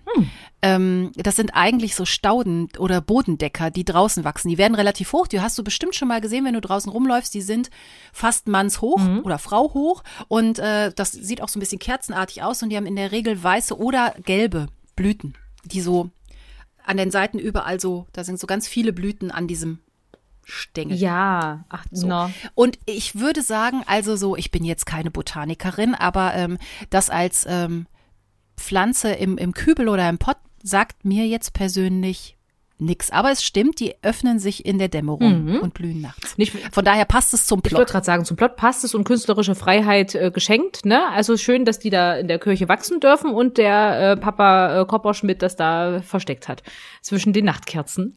Und der Genau, da findet Justus dann auch diesen Zettel. Ganz genau, ne? Und auch wieder in üblicher Schnörkelschrift und jetzt geht's darum, den Pfad zu finden, ne? Und ähm, das ist auch ein Rätsel, was man auch aus dem Hörspiel dann, aber die haben ja da auch finden, ne? Die sind ja da auch in der Kirche und finden auch genau an der Stelle Ja. auch dieses diesen Rätselzettel. Genau. Da sind wir also wieder zurück. Da schließt sich das, das was gekürzt wurde, passt auch also nahtlos. Ich finde, im, im Hörspiel hat man nicht das Gefühl, oh, da fehlt jetzt was. Wie kommen Sie denn dahin? Richtig. Ähm, da, da ging das ein bisschen äh, etwas schneller vielleicht mit dem äh, Finden der der Kirche mit den Heiligen, aber insgesamt äh, haben sie das da ganz homogen äh, miteinander verbunden, dass wir jetzt ungefähr, dass wir wieder auf gleicher Höhe ganz sind. Genau. Auch hier wieder sehr lange Musik, als sie in die Zentrale gehen, hätte man alles so. Und sie fangen an zu knobeln. Genau, das ist ja dieses wundervolle Zahlenknobelrätsel, ne, was man ja erstmal hört und hört, denkt sich nur, nimmt eins von zwei und zwei von drei und gleich danach drei von zwei und dann war, war es mir zu viele Zahlen, da war ich raus. Also ich, ich liebe ja auch Zahlenrätsel total, ne? Und äh, wenn man jetzt so ein Buch hat, ähm, dann lese ich ja trotzdem hintereinander ja. weg. Am liebsten hätte ich mir auch das Rätsel vorgenommen und hätte versucht, das auch selbst zu entschlüsseln. Du, ne? Ich habe sogar ein bisschen gemacht. Ich bin Justus ein bisschen gefolgt. Und weil ich halt das Hörspiel also ich dachte ja, ich hätte es noch im Kopf, aber irgendwie wusste ich es nicht mehr so genau. Mhm. Und ähm, dann hat Justus ja so ein bisschen vorgerechnet und ähm, dann war das ja irgendwie äh, 443 durch 70. Ja. Aber ich komme dann auf 6,3285714 und ich denk, äh, und das durch zwei, ist das nicht Pi? Na, aha. So mit oh, meinem mit meinem gefährlichen um, Halbwissen ist nicht irgendwie Pi 1, irgendwas. So und da habe ich gedacht, ah, wahrscheinlich habe ich nur noch so aus dem ähm, aus dem Hörspiel, das habe ich ja. noch so als Resterinnerung, glaube, aber es ist auf meinem Mist gewachsen ist das eine nicht und das andere auch nicht, aber ich hatte da so einen Moment, als ich dachte, oh, das ist aber das ist doch gar nicht so durch schlecht. zwei geteilt ist es. Ja, ist es, aber du hast ja irgendwas von, was hast du gesagt, 6, also die Zahl, die hier rauskam, war irgendwie 6,32 und Pi ist ja 3, 1, 4, 1, 5, 9 und so weiter Siehste? und so fort. Deswegen sage ich, das ist der echte Hammer. ja. Ja, und da habe ich mir innerlich auch gedacht, guck mal, du alte Detektivin und du alte Rätselknoblerin und so, macht, da habe ich auch demnächst irgendwie viertes Fragezeichen sein. Mhm. Aber gut, es hat ja dann nicht gepasst. Aber Justus beißt sich auch die Zähne Absolut. aus und ist mal nicht ganz vorne mit dabei. Und das macht dem richtig zu schaffen. Absolut. Und das ist jetzt auch total interessant, weil das ist jetzt auch anders als im Hörspiel. Weil mhm. da kommen sie ja ziemlich schnell auf die Lösung. Das wird jetzt hier erstmal noch nach hinten gestellt. Finde ich aber auch in Ordnung, auch. dass es im Hörspiel ein bisschen ja. schneller geht, weil ich meine, es ist mit 67 Minuten relativ ja. lang das Hörspiel. Sie hätten noch mehr gehabt, wenn sie an den Musiken gekürzt hätten. aber insgesamt haben sie ja schon eher so diese äh, atmosphärischen Familienszenen ja. äh, mehr in den Fokus gerückt. Das finde ich auch völlig in Ordnung. Aber Justus find, rechnet und rechnet und findet aber ja. nichts. Aber er sieht dann plötzlich im Dunkeln eine Gestalt auf dem oder am mhm. Schrottplatz. Die gibt's auch nicht im Hörspiel. Nee. Richtig. Und die macht sich da irgendwie zu schaffen. Und Justus hat auch einen mutigen Moment. Ja. Also alle drei sind in diesem äh, Abenteuer sehr mutig auf ihre Art. Justus ist auch mutig und der sagt, ich stell den Unbekannten, ich gehe da jetzt hin. Ist zwar dunkel. Genau. Aber und naja gut, dann macht der Nachbarshund Krach mhm. und es ist dunkel und Justus stolpert ja. und ihm wird die Sicht genommen und der Unbekannte oder die Unbekannte kann ja. entkommen. Genau. Und ähm, da findet er auch noch gar nicht heraus, was die eigentlich gemacht haben. Ne? Ist also nur jemand, der den Schrottplatz nee. beobachtet hat, ne? Und er hat sich da irgendwie und er findet das zu schaffen Sachen, macht, ne? Dem, ja, genau. Die dem Unbekannten irgendwie runtergefallen sind. Geld, Zettel und ein Schlüssel. Ah, und es ist eine neue Warnung am Tor. Es ist wieder eine Kopperschmidt-Kiste. Ja, genau.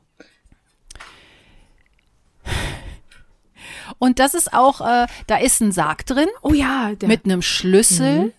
Und äh, wenn man das aufzieht, erscheint, äh, er, er, er schollt, er erklingt. Er klingt der Trauermarsch von Chopin, den kennen wir auch. Genau, so ist das typische, genau, ja.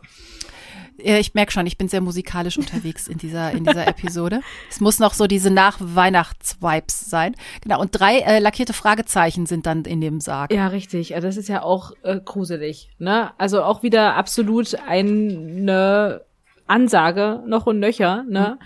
Wieder einmal eine Warnung schlechthin, nach ne? Dem, nach Kopf ab, jetzt ab, ab in den Sarg. Sarg, ne? Also es ist, sie meinen es halt wirklich ernst, ne? Ja, und Peter nimmt das auch äh, zurecht mit Sorge. Mhm.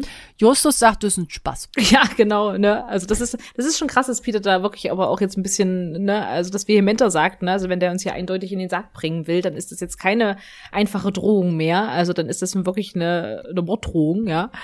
Und ähm, und dann sagt aber Justus auch, ja, aber der das da versteckt hat, der hätte mich ja gestern schon kalt machen können, ne? Also wenn er mir wirklich was hätte, aber das ist immer so von Justus so geil äh, argumentiert, ne? Wo ich so sage, äh, Ist aber auch nicht ausgeschlossen, dass er euch nicht anderweitig um die Ecke bringt. Nee. Ne? Also eben, eben. Ja. Und aber er lenkt dann so ein bisschen ab und sagt erstmal so, was hat er denn da gefunden? Also der Zettel ist jetzt irgendwie nicht so aussagekräftig, das ist so ein Einkaufszettel. Ja.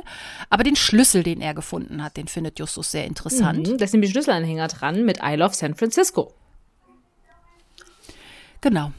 Und am nächsten Tag passiert dann auch was Ungehöriges. Justus hat die Schule geschwänzt. Ja, das ist ja total krass. Ne? Also der ist dann nämlich äh, los und hat, äh, was hat er denn gemacht? Ah, er ist nach Santa Monica gefahren und hat mal geguckt, ob der nicht in Caitlins Wohnungstür passt, der Schlüssel. Passt aber ja, nicht, so ein genau, Scheiß. Genau, das so Mist aber auch, ne? Jetzt glaubt er, vielleicht passt er ja in, die, in das Schloss von George zu Hause. Ja, genau, weil er ist ja noch Verdächtiger eigentlich äh, Nummer zwei, ne? Und ähm, Genau, aber äh, denn, ach genau, dann kommt ja auch noch raus, dass die in die Kanzlei fahren, ne, dass die Caitlin Anwältin ist, ne? Und der George anscheinend ja auch, dass die dort arbeiten. Das vermutet das ja Bob, das finde genau. ich. Das finde ich sehr, sehr gut äh, ja. geschlussfolgert, dass Bob sagt, guck dir den doch mal an. Ja. Also wenn der nicht aussieht wie ein Anwalt, dann weiß ich es auch nicht, mit seinem schicken Anzug und seinem etwas äh, ne, mhm. ähm, anstrengenden Gehabe und so. Und dann ähm, fahren sie in Caitlins ähm, Kanzlei, da haben sie die Adresse, das haben sie halt auch recherchiert, so, ne, wo eine Frau Kopperschmidt halt genau. arbeitet. Und Justus und Bob gehen dann da rein und laufen fast George in die Arme, aber sie können sich gerade noch irgendwie wegducken. Äh, genau. Und ähm, ja, und der ist auch so, also sie belauschen dann, wie er dann noch was irgendwas Wichtiges zu erledigen hat, ne? Und ähm, hm. auch sehr verdächtig so ein bisschen Könnte ist, ne? und alles ja. irgendwie noch so darauf hindeutet, dass er halt wirklich da involviert sein könnte und auch hinter den Drohungen stecken könnte, ne? Und ähm, dann wollen sie natürlich jetzt herausfinden, was er jetzt noch so zu tun hat und wollen ihm erstmal verfolgen, ne? Genau. Und sie folgen ihm sogar bis zum Kopperschmidtschen Haus, mhm. wo äh, George verschwindet. Und ähm, Genau, und die drei Fragezeichen auch reingehen, ne? Also sie sehen ihn dann halt da reingehen mhm. und dann äh, ist das Kapitel ein Fall für Bob ja, ähm, was dann beginnt und ähm, wo sie sich dann auch noch mal äh, zu erkennen geben und sagen, ja, hallo, äh, wir sind's, äh, wir wollten eigentlich nur noch mal, was haben sie denn für einen Vorwand? Ähm, das weiß ich gar nicht mehr, aber auf jeden Fall wollen sie George in Zugzwang bringen, indem sie sich quasi zeigen. Ja, so nach dem Motto, Angst machen, wenn ne? der uns genau, bedroht, richtig. wenn der uns bedroht und wir uns jetzt ihm zeigen, dann weiß er, dass wir es wissen und so. Ja. Aber sie sind dann erstmal bei Martha Ling in der Küche, die lässt sie ja rein. Und in der Küche schickt sie dann Craig, weil der gerade im Gespräch mit George ist, da können sie ja nicht so reinpoltern, genau. schickt ihm dann per Hausexpress schon mal die Nachricht, dass die Jungs da sind und gerne mit ihm sprechen wollen. Genau, da habe ich in dem Moment noch gedacht, oh, äh, jetzt, jetzt schickt die das so und dachte schon so, oh Gott, ist, steckt die vielleicht dahinter, ne? So, weil dieses, ja. diese Warnung jetzt an, an, an, an Craig, ne? Oh Gott, die, die Jungs sind da, äh, das war eigentlich so nicht geplant oder so, ne? Da habe ich auch was gedacht, so, oh, was kommt denn jetzt, was kommt denn jetzt? Ja. ja, zumal sie auch, ähm, sie ist am Anfang zwar freundlich, aber langs, sie wird, sie ist dann aber auch sauer ja. auf die Jungs, weil sie meint irgendwie, die mischen sich zu sehr ein. Die waren ja auch bei der schwarzen Dame genau. und sie sollten mal mit dieser Detektivspielerei, das sei ihr alles zu enthusiastisch. Und ihr Mann hätte ein bisschen wenig Enthusiasmus, das sollte mal umverteilt werden. Und, genau. Ähm, ne, und sie ist, eine, es ist immer noch eine Familienangelegenheit und sie sollen sich doch ja. bitte endlich raushalten, ne? Und ähm, der Ach so, und George sucht noch seinen Schlüssel. Also das macht ihn natürlich noch, noch super verdächtig. Dass, genau, ähm, habe ich meinen Schlüssel vielleicht bei euch liegen lassen? Ja? Genau. Ähm, und Bob findet was in der Küche, aber äh, André Marx sagt's uns leider nicht. Ja. Was äh, er da in der Zentra äh, was er da in der Küche sieht und was für äh, für Gehirngedanken da gerade bei ihm so losgeht. Genau, er lässt es aber dann auch so damit zurück, so nach dem Motto, dass, dass ja. das Bob das auch äh, bewusst macht und das auch genießt und sagt, mhm. ach, das ist Justus anscheinend nicht aufgefallen. Ah, das behalte ich mal für mich. Und an anderer Stelle werde ich das dann doch da auch mal preisgeben. Ne? Also der das Bob super. darf mal einen Justus-Moment auskosten und äh, das Total. da freue ich mich für ihn sehr. Ich auch. Also in der Zentrale ähm, hat mittlerweile Peter auf den AB gesprochen. Ähm, der ist irgendwo und observiert gerade wen, glaube ich. Und Justus will dann zur Unterstützung hin und Bob sagt aber, nee, nee, fahr du mal, ich habe hier noch was eigenes äh, vor. Ja, genau, ne, weil er fragt so. dann auch, und braucht mich schon nicht bei der Beschattung, ne? So, und er sagt, ja, was, was hast du denn vor? Und er drückt er gar nicht so mit der Sprache raus, erzähl ich dir später. Das muss ja Justus wurmen wie Sau. Ja. Und interessanterweise hat Bob auch den gefundenen Schlüssel, den Justus von dem Unbekannten äh, vorm Schrottplatz gefunden hat, den hat er mal eingesteckt. Und äh, Just, Bobs Alleingang ist dann so, dass er wirklich dann den Schlüssel in eine Wohnung steckt, von, wir wissen nicht von wem, der Schlüssel passt. Und in der Wohnung sind Mobimax. Und dann ist sehr geil. Bob äh, will auf den Attentäter warten. Ja. Und macht das auch. Das ist so geil, oder? Und, da stelle ich mir richtig vor, wie er dann, also eigentlich müsste der so ein, wenn, wenn der Mobimax hat, derjenige zu Hause, hat er vielleicht auch so ein, so ein, so, so, so ein Drehsessel, wie man so aus dem Film kennt. So, Ja, ich habe auf sie gewartet, genau. Und dann so, ne? Und sagt er ja dann auch so Showtime, so. Und dann äh, ist er mal aufgestanden und hat gesagt, guten Abend. Also eigentlich hat er, Guten Abend. so, Das ist ein Megasatz. Guten, Abend. Abend. Erst im Dunkeln sitzen Ja. und dann guten Abend sagen. Also ich muss sagen, also da hat Bob, also den Bob-Moment, den wir bis jetzt, ah, naja, vielleicht noch irgendwie, als er das bei dem Bild, äh, als er das, den Engel bedroht. ja, genau, Mit dem, mit dem mit der, es war ja mit dem, mit dem Palettenmesser, genau, das Palettenmesser. Das geil. Palettenmesser, womit man nichts Ja, machen kann, aber egal. Aber da hatte Bob ja auch schon mal so einen Mega-Moment und aber der toppt es auf jeden Total. Fall. Also, Also- so auf einen, auf einen, der schon drei Warnungen geschickt mit hat. hier Kopf ab und sowas, ne? Setzt er sich da Ja. rein, aber man weiß ja auch letztendlich auch warum, weil äh, ja. also ich finde ich find's geil. Wir können an der Stelle verraten, und ihr kennt ja auch das Hörspiel, viel anders ist die Auflösung dann auch nicht. Aber das also kommt ja im Hörspiel überhaupt nicht, vor. Nein, aber wir wissen ja, wer da äh, an den Strippen gezogen hat. Und wer gewarnt hat, das wissen wir Ja, aus dem also das Hörspiel ist ja zumindest schon. einer, einer davon. Da kam ja noch eine Genau. dazu, aber das erfahren wir später. Aber Und ja. da weiß man, okay, der ist jetzt auch nicht Genau. gefährlich. Also es ist jetzt nicht irgendwie so ein durchgeknallter Psychopath, wo Bob da im Sessel sitzt und sagt, Ganz "Guten genau. Abend." Aber vor allem, Kein Hannibal aber auch Lecter auf der anderen so. Seite, jetzt sagen wir mal den Namen, also für Anthony Quinn äh, ist das schon aber auch Mhm. äh, gruselig, wenn du nach Hause kommst und das ist, steht auf einmal der Ey, Bob. der ältere Herr, stell dir mal vor, der kriegt da einen Herzkasper, wenn er zur Tür reinkommt, weil irgendwie, also ich, Also ich wollte würde eine Macke so, ich, kriegen. Ich bin heute auch, ich muss, ich muss das auch mal noch eine Anekdote sagen, da wird mich mein Mann jetzt dafür schelten, aber ich muss das jetzt erzählen, dass ich heute auch Wenn er dich erschreckt hat, Nee, schelte, nee schelte er, hat, er hat mich nicht erschreckt, sondern äh, er hat einfach vergessen, heute die Wohnungstür abzuschließen. Und ich bin ja wirklich wahrhaftig die Erste, die nach Hause kommt mittwochs, ja. Und dann äh, war aber die Tür noch offen. Ich bin auch erst mal rein. Hallo? Hast du auch Hallo gesagt? Und da kam aber nix und ich dachte so, ach, puh. aber dann habe ich trotzdem unter alle Ecken und Betten geguckt. Aber ist das nicht, weißt du, wenn man so Filme guckt und denkt, jetzt geht die, die Tür ist auf. Jetzt geht die da rein. Jetzt ruft die Hallo, wo ich mir immer denke, so reagiert keiner. Das ist total Warnung. bescheuert, sondern man geht in die, man geht, man holt sich Verstärkung oder man geht weg und ruft die Polizei. Habe ich aber auch schon gemacht. Ich bin nämlich irgendwann mal nach Hause gekommen, und meine Wohnungstür oder Haustür war auf und bin ich halt auch rein und habe laut Hallo gerufen. Da habe ich gesehen, wahrscheinlich, ich habe die Tür abgeschlossen, aber die Tür war nicht ganz im Schloss und deshalb hatte ich den Ah, das Also ist der- auch fies. weißt du, der ja, war na klar, draußen, der Nupsi und dann genau. ging sie nicht mehr zu, ja. Das ist, ist aber auch gruselig. Ne? Also das, also das Ja. hätte ich ja noch gruseliger gefunden, wenn die komplett auf gewesen wäre oder ein Stückchen auf Mhm. wäre, da wäre ich nicht reingegangen. Aber was erwarten wir denn? Also ich meine, gut, du kannst noch erwarten, dass vielleicht deine Kinder oder dein Mann da rumspringen, aber ich so nach dem Motto so, hallo, alle Einbrecher bitte mal antreten und sich freundlich melden. Guten Abend. Guten Abend, Frau Börschen. Genau, aber wenn sehen. ein, ey, wenn einer bei mir hier im Sessel Oh säß, wenn ich nach Hause komme und ich mache das Licht an und der sitzt da im Dunkeln, ich würde entweder die halbe Nachbarschaft zusammenschreien, ähm, oder also wahrscheinlich schreien. Ja, wahrscheinlich, oder? Also ich denke mir auch. Also ich bin jetzt nicht so einer, die vor Schreck schreit, ne? Also ich bin schon ein paar Mal erschreckt worden und ja, Ja. oh gut, ich habe auch schon mal, aber ich kreisch dann nicht so hysterisch, sondern es ist eher so ein Huh, ne? Oder Huh, ne? Also irgendwie, aber man weiß ja manchmal dann nicht, wie man in so einer Situation dann reagiert. Vielleicht schreie ich auch. Kann ich auch nur, kann ich auch nur ähm, spekulieren. Ist auf jeden Fall keine Erfahrung, auf die ich sehr anlege. Nee, also erschrecken finde ich auch Ähm, wirklich. also nee. es ist ein cooler Ja. Move in dem Moment, aber es hätte auch der letzte auch Move der letzte Move für sein Anthony können, Quinn für sein den können. Anthony Quinn sein können. Okay, aber, das wir wissen das im Buch ja noch noch nicht.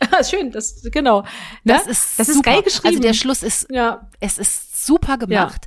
Und äh, dann geht es natürlich auch, also da ist das Kapitel zu Ende und das nächste Kapitel, ein Rätsel für Justus Jonas, sind wir halt bei Justus und Peter. Also wir, wir werden so ein bisschen Ja, in der noch Luft nicht ganz. Gelassen, Also, nein, noch nicht ganz. Also es ist ja wirklich, es geht ja los mit Bob, so ist es. Ne? Also Ach, stimmt. die reden noch kurz, ne? Also wir wissen aber nur, Stimmt. dass Bob redet, aber wer ist der andere, wissen wir nicht. Und er konfrontiert nämlich ihn damit und sagt, also der andere, äh, der, äh, also Anthony, weil weiß man hier noch nicht, ähm, fragt dann auch, es war der Schlüssel, äh, der äh, ihn auf die Ach Spur so, gebracht hat, ja, richtig, und der Einkaufszettel. Ne? So, der, ich habe meinen Einkaufszettel Ja. verloren, der ist noch ganz äh, perplex. Ne? Ja, es war bei mir unterstrichen, deshalb hat mein Auge Ja. einfach ist zu dem nicht unterstrichenen weitergesprungen. Du hast natürlich recht. Genau. Also sie reden miteinander, die Identität des Unbekannten bleibt aber weiterhin Genau. im Dunkeln. Also ein super Schreib. Und Bob sagt eben aber, äh, genau, es ist aber halt auch nochmal wichtig, dass, dass, der, dass derjenige auch sagt, äh, ja, ihr, ihr, durftet auf keinen Fall ähm, euch weiter mit dem, mit dem Rätsel beschäftigen, ne? Äh, weil ihr den ganzen Plan ruiniert.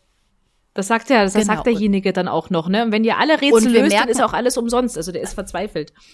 Da ist auf jeden Fall auch, ja genau, da ist Verzweiflung und Druck da, aber wir merken auch schon, okay, der scheint nicht gefährlich Ja, zu sein, genau. dieser Typ, dem ähm, Bob da im Dunkeln äh, aufgelauert Genau. hat. Dann sind wir jetzt aber beim Szenenwechsel bei Justus und Peter ähm, und da wird immer noch weiter geknobelt. Die Zahl, das Zahlenrätseln, Justus flippt bald aus. Der arme Justus, der qualmt schon aus den Ohren, weil das ist so gut, dass das nachher eine Lösung findet, weil sonst wird, ich glaube, sowas könnte den echt an den Rand des Wahnsinns Ja, treiben. und dann ist, finde ich, so schön, was Peter dann einfach ins Blaue hinein. Ist so ein typischer Peter wieder, ne? Er wirft einfach irgendwas ein und diesmal wirft er Buchstaben ein, ne? Und dann, äh, das macht, glaube ich, im Hörspiel Bob, wenn ich mich recht erinnere, das ist mir aufgefallen, ne? Ähm, aber Nee, ist das er ist auch auch Peter? Peter. Schön, okay, Ja. das ist schön, weil das äh, möchte ich auch Peter noch angedeihen lassen, ne? Das ist auch, ja, du hast recht, das ist auch so ein typischer Peter, Ja. dass der irgendwie auf irgendwas kommt und Justus sagt, ja, du hast Genau. es. Oder sagt es noch Richtig. Mal. Was hast du Was gerade hast du gesagt? Wie ein Gott in Frankreich. Ja. Und äh, mit den Sohlen und den Fohlen. Ja, so. genau. Und dann geht's auf einmal los und ja, es ist natürlich ein Buchstabentext. Ne? Nimm den ersten Buchstaben von dem Wort und den zweiten vom dritten und dann so weiter und dann entschlüsseln. Aber ist so cool, wenn man es weiß. Es ist ist mega total cool. offensichtlich und Ja. logisch. Und vorher, wenn man das jetzt noch nie gehört hat, denkt man auch, genau, was? Was? was? Was? Und Das ist richtig Ja, super, und dann- genau. Und dann haben sie halt, äh, dann haben sie doch die Lösung Genau. raus, ne? 685 oder 685, 685. genau, jawohl. Ähm, obwohl ich auch erstmal 600, äh, nee, nee, doch, doch, doch, 6, 685, ne, ja, genau. Steht ja auch als Wort dann auch so da, genau. Also, dass es eben drei, drei Zahlen tatsächlich sind. Und, äh, dass es um einen Code geht und, ähm, den haben sie jetzt erstmal und jetzt müssen sie erstmal gucken, ähm, also sie wissen auch gleich, wo sie hin müssen. ne? Nee, sie verfolgen erstmal George nach Hause. Und Justus will dann noch den Schlüssel ausprobieren, aber den hat er gar nicht. Mhm. Und dann denkt er, Moment, wo war. Und dann fahren sie zurück zur Zentrale. Genau. Und da ist halt äh, Bob schon und äh, Genau. sagt, er hat sich mit dem Informanten Das ist auch so geil, so schwubbelig, ne? Und dann Justus, Und das ist so Was? schön, weil Justus kann da so gar nicht drauf. Und da habe ich mit, das hast du eben schon angedeutet, so da kriegt, äh, hat Bob so seinen Justus-Moment und ähm, ja, da kriegt äh, Justus Jonas mal seine eigene Medizin zu kosten. Weil das ist ja sonst, das, das macht einen ja irre. absolut, ne? Mit diesem, ich verrat's erst am Schluss, wartet, kommt noch. Genau, ne? Und dann rückt aber Bob ja Gott sei Dank schnell mit der Sprache raus, ne? Und äh, Peter will eigentlich total geil von dem Rätsel berichten und ist schon ganz euphorisch und sagt, oh, das Zahnrätsel, stell dir vor, das ist ein Code und wir wissen jetzt auch wofür. Und äh, ja, ähm, dann sagt aber Bob, ja, ich weiß, wofür der Code ist, aber ich hoffe, ihr habt es sonst niemandem erzählt. Und dann, hä, wieso? Was denn? Und so. Und dann vergesst George, vergesst das Rätsel, vergesst am besten alles, vergesst äh, alles, was wir bisher gemacht haben. Ja. Ja, genau. Und äh, im Hörspiel ist es ja, also da ist nicht die Rede von einem Informanten, sondern da kommt Anthony Quinn einfach zur Tür von der Zentrale und klopft und warnt ganz offensiv und sagt, ihr müsst da aufhören mit den Rätseln. Wir müssen alles auf Anfang drehen. Und so ist es ja dann im, im Buch auch. Sie drehen alles auf Anfang. Das ist ja wirklich auch geil, gell? Die legen, legen- wirklich alles wieder dahin. Das war mir im Hörspiel gar nicht so bewusst, ne? Dass sie Nee, das ist auch nicht das so ist erklärt. Nicht so, äh, detailliert äh, beschrieben, ne? Weil die bringen ja wirklich alles wieder, bis auf die Kiste aufs Dach, weil das war ja schon, also das hatten sie ja wirklich äh, schneller gemacht, geschenkt, ne? Aber ansonsten alles wieder hier in die Kirche zurück und das Zahlenrätsel wieder da versteckt und ähm, dass wirklich alles wieder auf Anfang ist und ähm, ja, und dann lassen sie die Dinge ihren Lauf. Ja, müssen sie ja auch. Und ähm, also die Geschwister sollen dann alles finden und alles enträtseln. So viel ist an der Stelle schon mal schon mal klar und sie sollen die Finger davon lassen. Und das ist eigentlich toll, weil es ist ein Kapitel, in dem wir ganz viel erfahren, aber eigentlich auch ganz wenig erfahren. weil ja so ein paar Sachen, also im, ne, jetzt wenn wir nur aufs Buch gucken, ist man ja sehr in der Luft und wartet jetzt wirklich gespannt, wie funktioniert das. Und wir müssen jetzt im Buch zwei Wochen warten. Tatsächlich, ja. Im, im, im Hörspiel habe ich das Gefühl, dass das innerhalb von zwei Wochen abgelaufen ist alles, ne? Also vom äh, Ja, aber da ist auch die Rede von Genau. zwei Wochen später. richtig, ne? Und auch da vorher wieder viel Musik, pling, pling. Also ich sag dir, Eine Woche an Musik die drei hier. Minuten.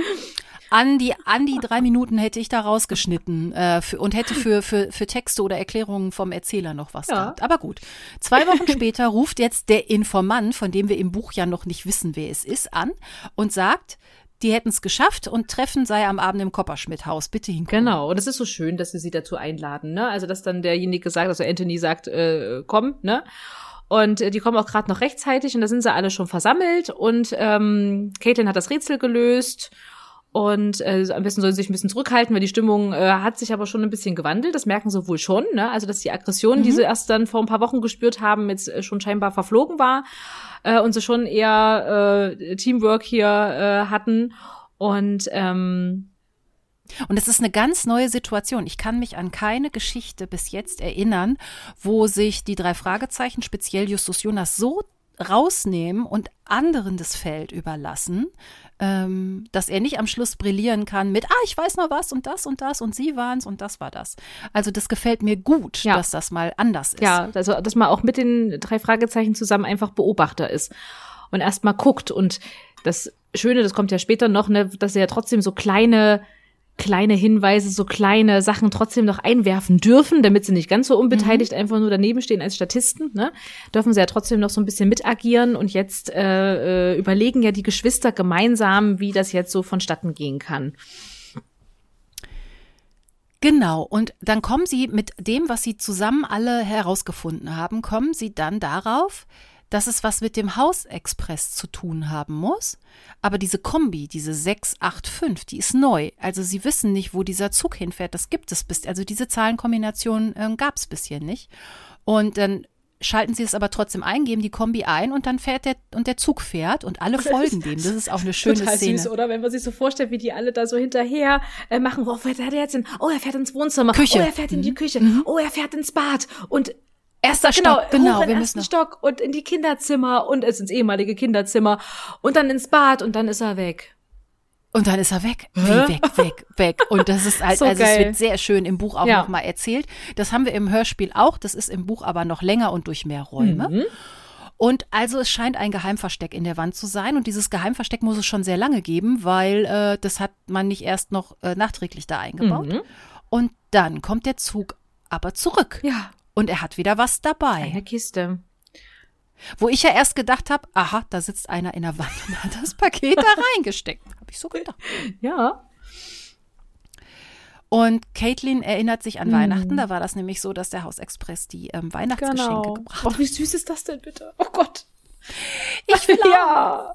Also man kann wirklich das so richtig schön nachempfinden, wie wunderbar schön äh, hat er das gemacht, der Felix, ja. Ja. Und auf der Kiste steht, äh, das Ende eurer Jagd ist da, der Zeitpunkt der Erkenntnis nah. Ne, so. Und jetzt müssen sie noch äh, einen Ort finden. Ja, und sie müssen erstmal die Kiste auspacken und in der Kiste äh, sind Einzelteile für einen ganz neuen Mobimac. Mhm. Und dann sagen die, okay, das machen wir jetzt. Wir gehen jetzt zu dritt in den Keller und setzen das Ding zusammen und ihr macht einfach irgendwas. Wir, die, wir brauchen euch Tschüss. nicht. Wir brauchen hier unsere Ruhe. Tschüss. Und dann sind die zwei oder drei Stunden irgendwie weg. Richtig. Und dann machen die das, was sie da auf der ähm, auf dem Cover machen. Ne? Also ich denke, das ist, das ist diese genau. Szene, ne, die da, wo sie unten im Keller sind, die drei Stimmt. und den äh, Schlupfkrabbler da zusammenbauen. Genau, und in der Zeit erzählt halt Anthony Quinn äh, so, dass die sich in den letzten Wochen echt verändert mhm. haben. Sie haben wieder angefangen, miteinander zu reden. Und also ab und zu schreien sie sich noch nicht an, äh, noch an, aber nicht mehr ganz so viel wie am Anfang. Genau. Also sie sind auf einem guten Weg. Ich finde es auch ganz äh, schön, dass es jetzt nicht sofort ja. irgendwie alles super duper genau. ist, sondern es ist so eine langsamere Annäherung Richtig. ist. Für, am Anfang haben sie es ja nicht mal in einem Zimmer zusammen ausgehalten und jetzt lassen sie sich auch mal gegenseitig aus. Genau, und dann ist es, man, man merkt auch so den, den Charakteren an sich, ne? Also auch die Caitlin, die ist natürlich nach wie vor schroff und die ist nach wie vor auch ziemlich so, ah, was habt ihr schon wieder hier zu suchen? Und sonst, wo sie sie halt als kleine Ratten und äh, macht euch hier weg und raus äh, betitelt hat, äh, versucht sie ja immer wieder so, ja, das war bevor die Ach naja, egal. Ne? Also sie nimmt sich dann schon auch wieder ein bisschen mhm. zurück und ist nicht mehr ganz so äh, anti. Es hat sie schon auch da ziemlich verändert, ne?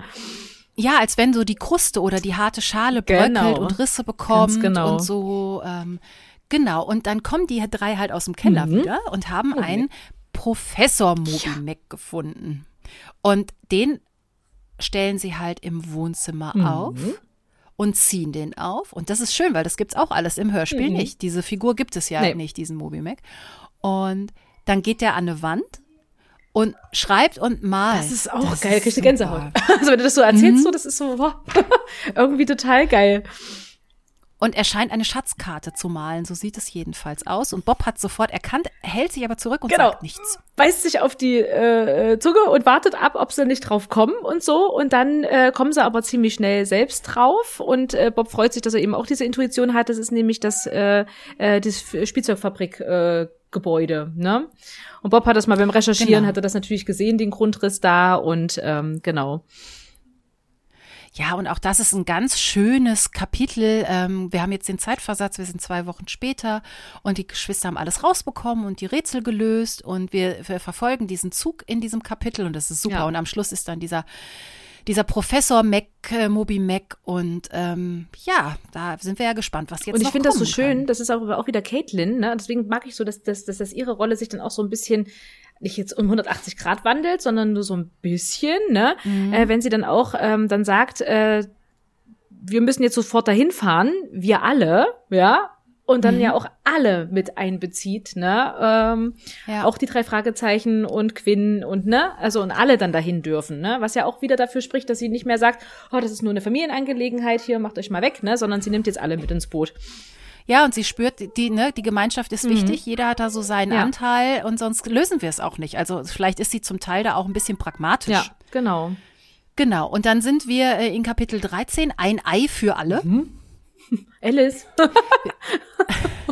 oh ja, dein, deine Katze liebt ja Eier, aber das wäre, wär, glaube ich, zu hart. Stimmt. Also da ist die leere Fabrik, es ist dunkel mhm. und sie gehen da rein und da drin steht ein großes Ding. Und zwar genau an der Stelle, die der Moby Mac an die Wand gemalt hat. Da ist nämlich das Kreuz, Ganz genau. das Kreuz markiert. Den Schatz, den Schatz. Genau. Ne? Es geht ja immer noch um das sagenumwogene Meisterwerk von Felix Kopperschmidt. Mhm. Ne? Und wer erscheint? Die schwarze, die schwarze Dame, Dame, erscheint. Die ist nämlich plötzlich genau, stimmt. Die kommt nämlich dann auch aus dem Schatten getreten. Und sie wusste halt alles, aber sie wusste auch und meinte, ne, nein, die drei mussten das gemeinsam herausfinden. Also sie meint damit jetzt nicht die drei genau. Fragezeichen, sondern die drei Kopperschmidt-Kinder. Ganz genau. Und ähm, und da steht halt so ein lebensgroßes, also so ein riesiges Ei. Ja. Also im Hörspiel ist es ja nur so ein Straußenei. Ja, nee, genau. Das ähm. ist nämlich hier im Buch viel, viel größer, ne? Äh, groß wie ein Schrank, ja, ne? Also das ist schon wirklich. Äh, richtig, richtig groß. Und äh, also im Hörspiel haben sie es halt verkürzt. Wir bleiben da halt im Kopperschmidthaus und da kommt ja der, der Express der Hausexpress mit dem Ei angefahren. Genau. Also viel größer jetzt auch nicht sein dürfen. Das ist ganz nett im, im Hörspiel verkürzt. Richtig. Aber das mit dieser, mit dieser alten, dunklen Fabrik und so, das ist noch also ein bisschen total, gruselig. Ne? Macht eine tolle Stimmung. Macht aber auch total mhm. Sinn, das in die Fabrik zu legen. oh, Entschuldigung. Gesundheit. Und äh, ja, macht also total Sinn, ne, weil das ja da so diese Städte, wo das alles gebaut wurde, ne, nochmal äh, schön ist, wenn man da nochmal Einsicht kriegt in diese alte Fabrik und diese stimmungsvolle Sache. Und dann überlegen die ja, ob das Kupferei jetzt schon das Meisterwerk ist, ne? Also da sind sie ja wirklich schon genau. so. Äh, sieht, genau. Es sieht schon so aus, also ne, so ein riesiges Ei äh, sieht schon cool aus, aber sie öffnen dann das Ei. No. Oder das Ei öffnet sich von allein, das weiß ich jetzt gar nicht mehr. Ja, irgendwas machen die, äh, sind, äh, wie ist auf das Ei? Nee, die äh, lösen schon einen Mechanismus aus. Es ist ein Knopf irgendwie. Nee, ein Schlüssel. Es gibt Glocken. einen Schlüssel. Ähm, die ah, ja. hat, hat, hat einen Schlüssel natürlich und dann äh, offeriert sie ja Craig sogar, möchtest du? Und er sagt, hm, mach nur. Ne? Also auch wieder so dieses, ich biete, reiche dir jetzt doch die Hand, ne? wo sie sonst immer gesagt hat, das, das mache ich oder keiner anderer darf das machen, ne? weil sie es sehr an sich ja. reißen wollte. Genau. Und dann ähm, entblättert sich dieses Ei, das ist eigentlich wie so, als ob so eine Blüte aufgeht, ne? Mhm. Ähm, genau. Und darin ist äh, etwas äh, versteckt. Genau, das Bild ja. äh, der Familie Kopperschmidt und zwar aus glücklichen Tagen, als sie noch alle beieinander waren und als sie sich noch alle mochten. Ganz genau. Und da realisieren dann die drei das, was es ist. Ne? Das eigentliche Meisterwerk ihres Vaters sind nämlich die drei selbst. Ja, das ist natürlich sehr prosaisch, mhm. ähm, aber es ist auch sehr wahr. Ja. Also ich finde, im Buch kann ich dem auch total gut folgen. Ja, es ist ein bisschen kitschig, aber ich finde, die Geschwister haben auch sehr lange gearbeitet, um dahin zu kommen. Ja. und äh, dass ihnen halt klar wird, dass der Feind halt Missgunst und Hass ist und dass der die Familie bedroht. Also das Meisterwerk ist die Familie und von außen ist halt Missgunst und Hass. Ja, hätten sie mal das Testament besser aufgesetzt, hätten wir uns den ganzen Zeit Zirkus sparen Hätte die Mama das mal ein bisschen Gott. besser erklärt alles oder das einfach Mann, mal der Papa Mann, mal ein bisschen, ne? Oh, nee. Naja, und sie erkennen halt, dass Felix ähm, das alles vorbereitet und sich ausgedacht hat und ähm, genau und am Schluss kommt er sogar höchstpersönlich ja, dazu. Genau, als dann wirklich sein Plan aufgeht und sie dann das auch finden und das auch also auch realisieren, dass sie ähm, das Meisterwerk sind und was es eigentlich für eine tiefgreifende Bedeutung hat, dann gibt er sich endlich wieder zu erkennen und dann äh, mhm. äh, wird noch mal alles erklärt. Und das ist ja im Hörspiel auch ja. so. Also äh, dann kommt er halt, also er ist dann halt in dem Haus hm. und da äh, Martha Lynn hilft da auch und stupst noch so ein bisschen, da verlassen sie das Haus ja nicht. Aber auch da kommt, nachdem sie es erkannt haben, die Kinder, er kommt äh, Felix halt auch dazu und alle sind glücklich. Und da habe ich auch gedacht, okay, das habe ich noch nie gehört. Das, äh, bis dahin war ich immer schon eingeschlafen. ja da war halt auch so ein ganz neuer Moment. Nicht nur in dem, in dem Buch an vielen ja. Stellen, sondern auch so, ah ja. Genau, nee, und das ist halt äh, richtig schön. da wird nochmal alles äh, aufgearbeitet. Dann in dem, ja. in dem letzten Kapitel, ne, ein Meisterwerk für Felix, ne, er erklärt nochmal, warum er das gemacht hat, ne, dass es kein Rankommen war. Er hat es ja auch schon ein paar Mal versucht, die Kinder mhm. zusammenzubringen, aber es führte einfach kein Weg rein. Sie waren halt einfach zu stur, zu verbohrt und er hat einfach keinen anderen Weg gesehen, ähm, als diese, äh, ja, dieses Rätsel äh, aufzusetzen ähm, und einfach zu hoffen, ähm, dass sie das hinkriegen, ne, und ähm, ja, da auch gute Helfer hatte. Also die Martha Lynn war eingeweiht, der Quinn war eingeweiht und die Schwarze Dame war eingeweiht, ähm, das alles mit auf den Weg zu bringen. Und ähm, am Ende ist es doch auch sehr löblich, dass, es, dass es auch hingekriegt haben. Sie haben allerdings nur nicht mit den drei Fragezeichen gerechnet, was eigentlich ziemlich nee. geil ist, ja. Die waren halt die Unbekannte und die eigentlich fast alles äh, ins Wanken gebracht hätte. Und äh, das, und da ist das, was, wo, worüber ich schon nachgedacht habe. Ne? Es braucht halt drei, um diese Rätsel von Felix zu lösen. Und eigentlich hat er seinen Kindern jeweils irgendwie so gewisses Wissen zugeordnet.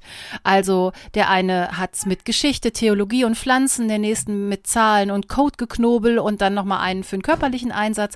Das Woher passt halt zu den Kindern.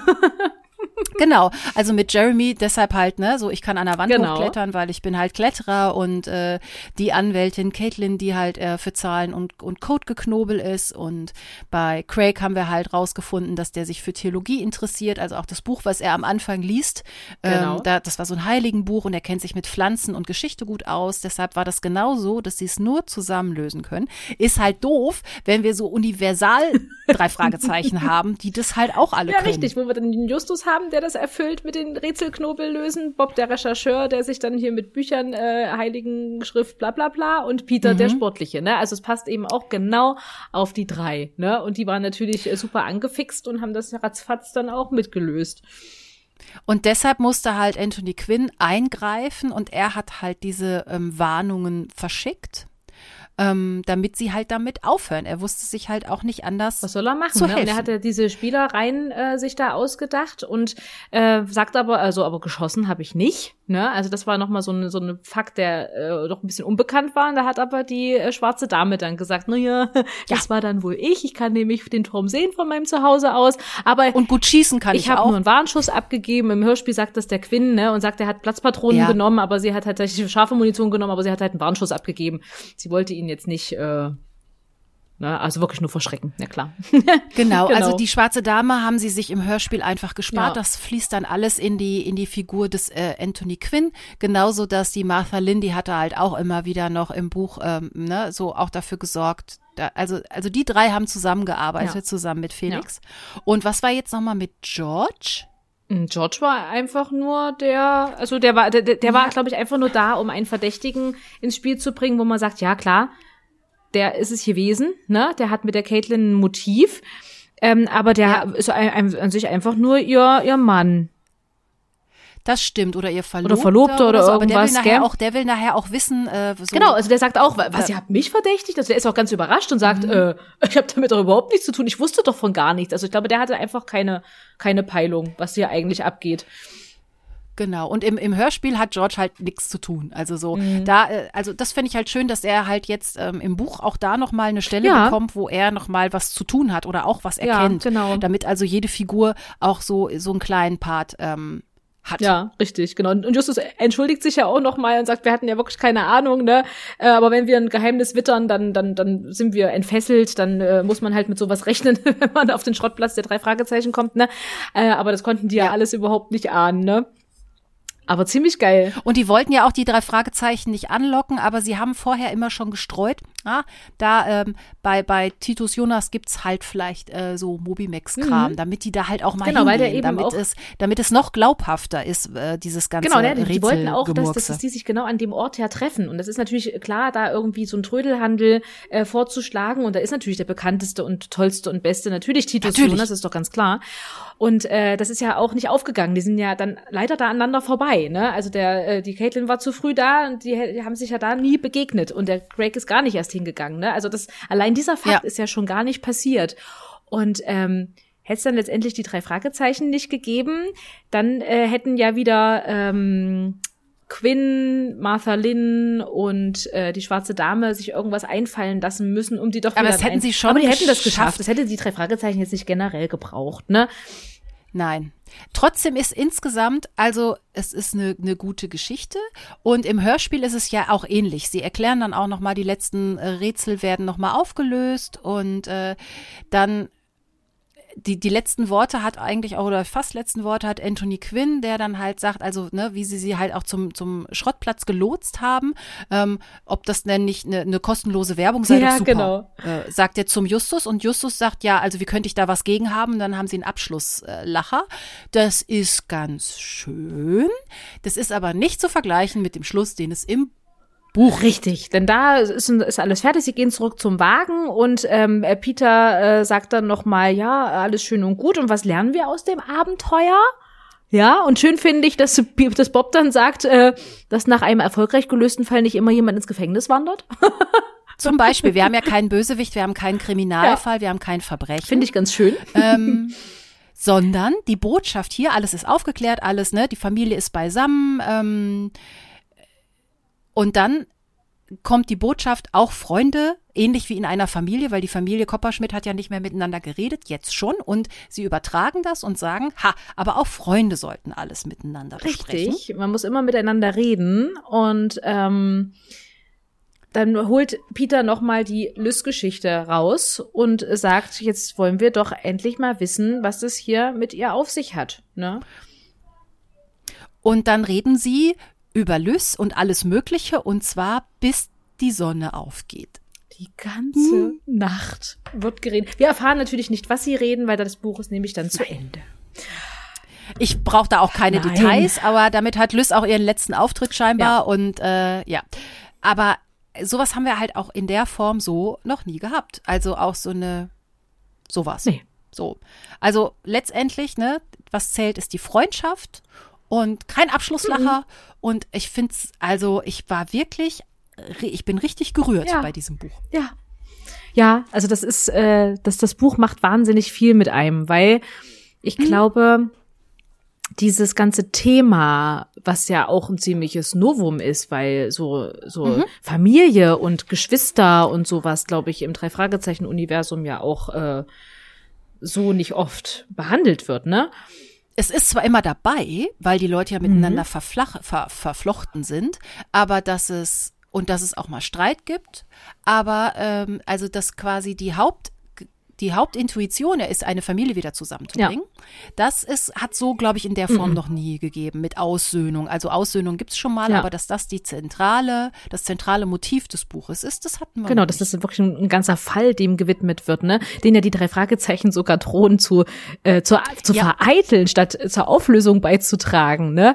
Äh, ist ja auch was komplett Neues und so geil, ja, weil es halt wirklich mal was ganz anderes ist und dennoch trotzdem alle Elemente aufweist, die wir geneigte drei Fragezeichen-Fans uns von einer Folge auch wünschen. Ne? Wir haben Rätsel, wir haben die Detektivarbeit, wir haben äh, Beschattung, wir haben ähm, Knobelei, wir haben was Aktives. Ne? Also es ist ja trotzdem alles dabei, ja.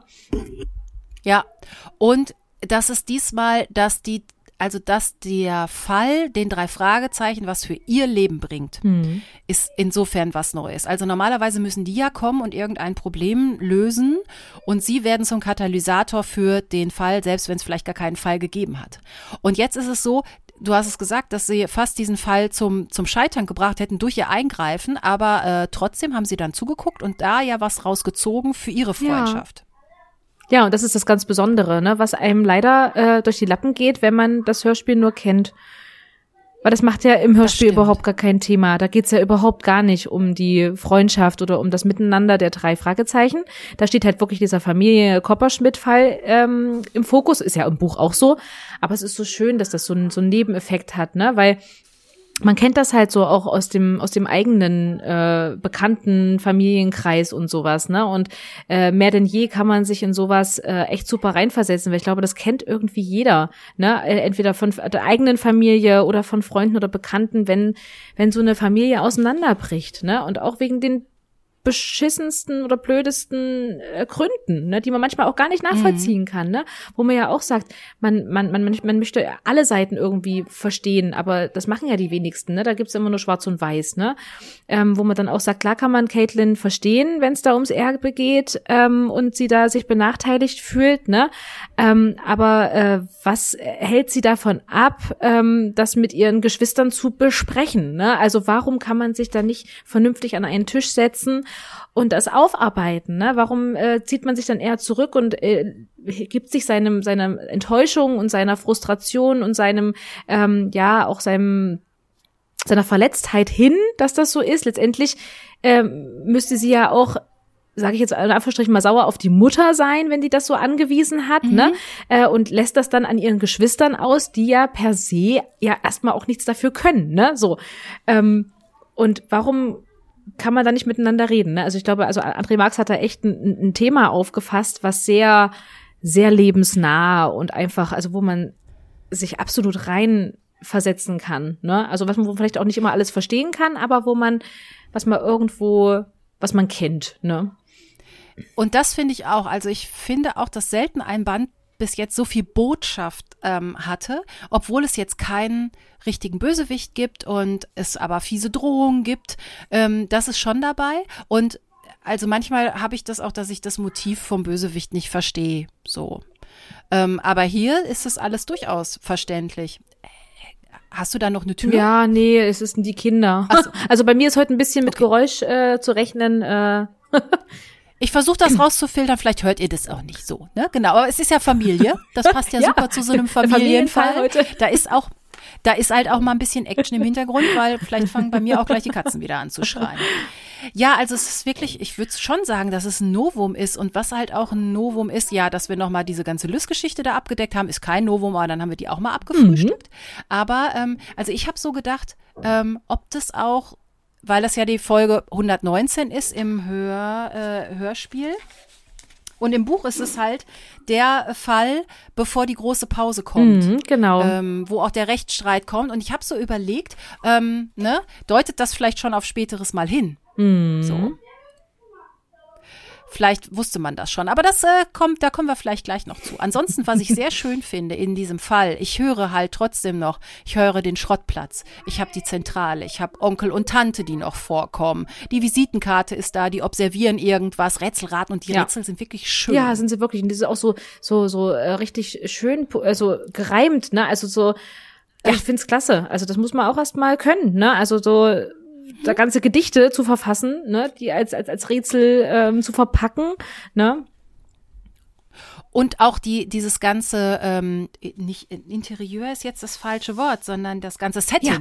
mit diesem Kopperschmidt-Haus, ja. mit den Movimaxen, mit dem Schlupfkrabbler und den ganzen so. Das ist, und dem Hausexpress, das kann ich mir so von meinem inneren Auge vorstellen und habe dauernd das Gefühl, ich will da auch ja. äh, hin, ich möchte da sein, ich will das auch haben.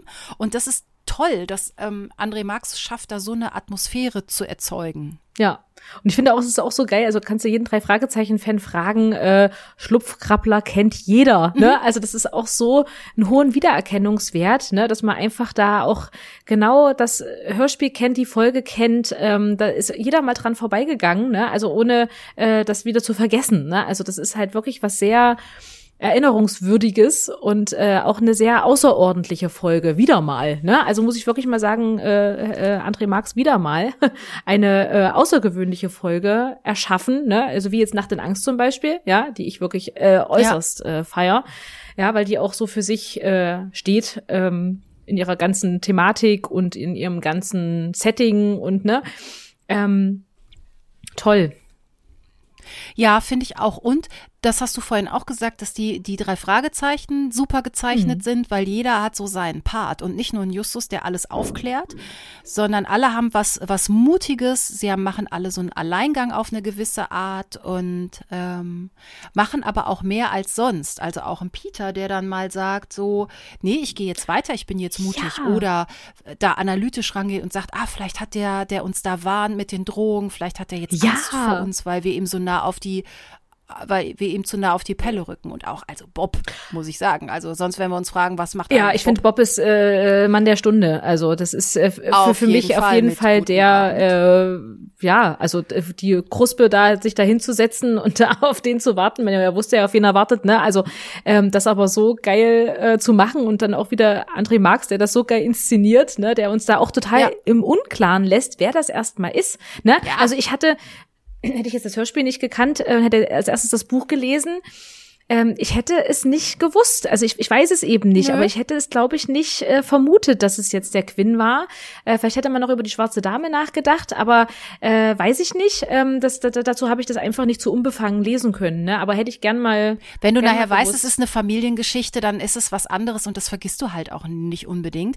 Äh, aber das kann natürlich, wenn es jetzt um vielleicht irgendeinen Schatz also wirklich einen materiellen Schatz jetzt ging und da ist noch irgendein Unbekannter, den wir noch gar nicht kennen, der da aber ja. der den Schatz ja, selber genau. will oder vielleicht auch ist es Felix selber. Also es ja, gibt schon, da habe ich auch ganz kurz überlegt, ehrlich gesagt. Ich habe ganz kurz überlegt, mhm. ob jetzt der äh, äh, ja das Oberhaupt jetzt hier äh, äh, in Erscheinung tritt, aber ähm, ja, also das und es ist wirklich schön, weil also nicht nur die drei Fragezeichen wirklich gut aus gemalt und gefüllt sind, sondern auch alle anderen Figuren, die vorkommen, eine eigene Persönlichkeit haben, eine eigene Funktion. Also ähm, das ist noch ein bisschen mehr ausgefeilt als im Hörspiel. Also dass selbst der George ähm, die Funktion hat, irgendwie abzulenken oder ähm, ne, so, aber auch die, die Frau von Craig und die schwarze Dame und der Quinn. Und die haben alle, also es gibt keine Figur, die die rausfällt, also die nix, die einfach nur Staffage ist, auf die hätte verzichtet werden können. Ja, genau. Und, und alle gut. sind auch greifbar, ne? Alle sind in ihren Motiven nachvollziehbar, alle sind total äh, auch schön gezeichnet, ne? Um, um dann auch zu, man kann sich richtig die vorstellen. Also es ist richtig so, ähm, ja, also man liest das und hat, hat genau auch Bilder vor Augen. Also es ist sehr, also ich habe das ja manchmal so, dass ich die Figuren nicht so greifen kann, ne, und mir die manchmal nicht so vorstellen kann. Und da habe ich richtig ähm, Gesichter und äh, Sachen vor Augen, weil es eben auch gut beschrieben ist, ne? weil die auch da wirklich auch so aus der Sprache heraus äh, kann man das äh, so richtig gut äh, nachvollziehen. Ne? Ich kann mir richtig vorstellen, wie die Caitlin spricht, also ohne dass ich jetzt das Hörspiel kenne, ne? kann man sich vorstellen, wie die wie die drauf ist, ne? Oder auch die Martha Lynn und sowas, also dass die schon komplett verschieden sind so als äh, Frauencharaktere. Ja. Wäre jetzt auch spannend für unsere Extra-Folge, ne? Die Frauen im äh, drei Fragezeichen Universum, ne? Also sind ja auch wieder zwei äh, oder drei Frauen, die da vorkommen, ne? Äh, wie, ja, wie, wie werden die so dargestellt, ne? Also wurde dann auch die, die Caitlin als Kratzbürste hast, die halt wirklich, äh, ne, die taffe Anwältin, die äh, sich hier nichts vom Butterbrot nehmen lässt, ne? Und dann die Martha Lynn, die eher so ein bisschen, so ein bisschen wie ein Hausmütterchen rüberkommt, erstmal, gell, und so, hm, ja, und auch, wollt einen Tee, ne? Also, so, also auch wieder zwei verschiedene äh, Frauenbilder, äh, ne? Ja, und dann diese ähm, weise alte Dame, mhm. die da so im Hintergrund auch noch an Strippen zieht, haben wir auch schon mal gehabt. Also ich finde, die Frauen sind jetzt nicht unbedingt nur. Nee, nee, das ist das auf keinen Fall. Aber man Fall. kann sie schön. Ähm, ähm, aber sie kommen halt sie haben vor. Eine, eine zentrale Rolle, ne? Also. Das stimmt. Und äh, ja, doch, insgesamt ähm, bin ich da voll des Lobes und äh, das haben wir am Anfang nicht gesagt, um es nochmal zu verorten. Also ähm, das Buch ist von 2004, also es ist jetzt 20 mhm. Jahre alt. Das ist schon ganz schön was her. Ähm, und sowohl im Buch als auch im Hörspiel ist die Folge davor, ist die 118, ist das düstere Vermächtnis. Mhm. Und bei den Büchern ist die nächste Folge, weil es halt die 119 ist, ist es halt die Spur ins Nichts. Und das ist halt nach der, nach der langen Pause, wo dazwischen die drei waren. Mhm. Und bei den äh, Hörspielen kommt noch der schwarze Skorpion. Der ist dann noch als 100 Folge 120 noch dazwischen ge, geknallt und da ist 121 dann die Spur ins Nichts, wo es dann weitergeht nach der langen Pause. Aber geschrieben war, glaube ich, der schwarze Skorpion vorher. Von daher, ähm, also ja. ich finde es, also für mich persönlich ist es so, dass der geheime Schlüssel so das letzte, die letzte Folge, die letzte Episode ist, bevor der große Bruch kommt. Mhm. Und ich sehe das da schon, schon drin. Aber wissen tun wir es ja nicht. Und da kann man dann natürlich an dieser Stelle auch mal ähm, den, der es erfunden hat. Fragen. Und ja, wir haben André Marx gefragt. Und der kennt uns, hat er uns gesagt. Also er wüsste, wer wir sind mit unserem Podcast und er war gerne bereit, äh, unsere Fragen zu beantworten. Ja, und äh, was? Und, und was er uns zu sagen hat, das hört ihr jetzt? Sag's. Ja, dürft ihr jetzt. Äh, hört, hört ihr jetzt? jetzt?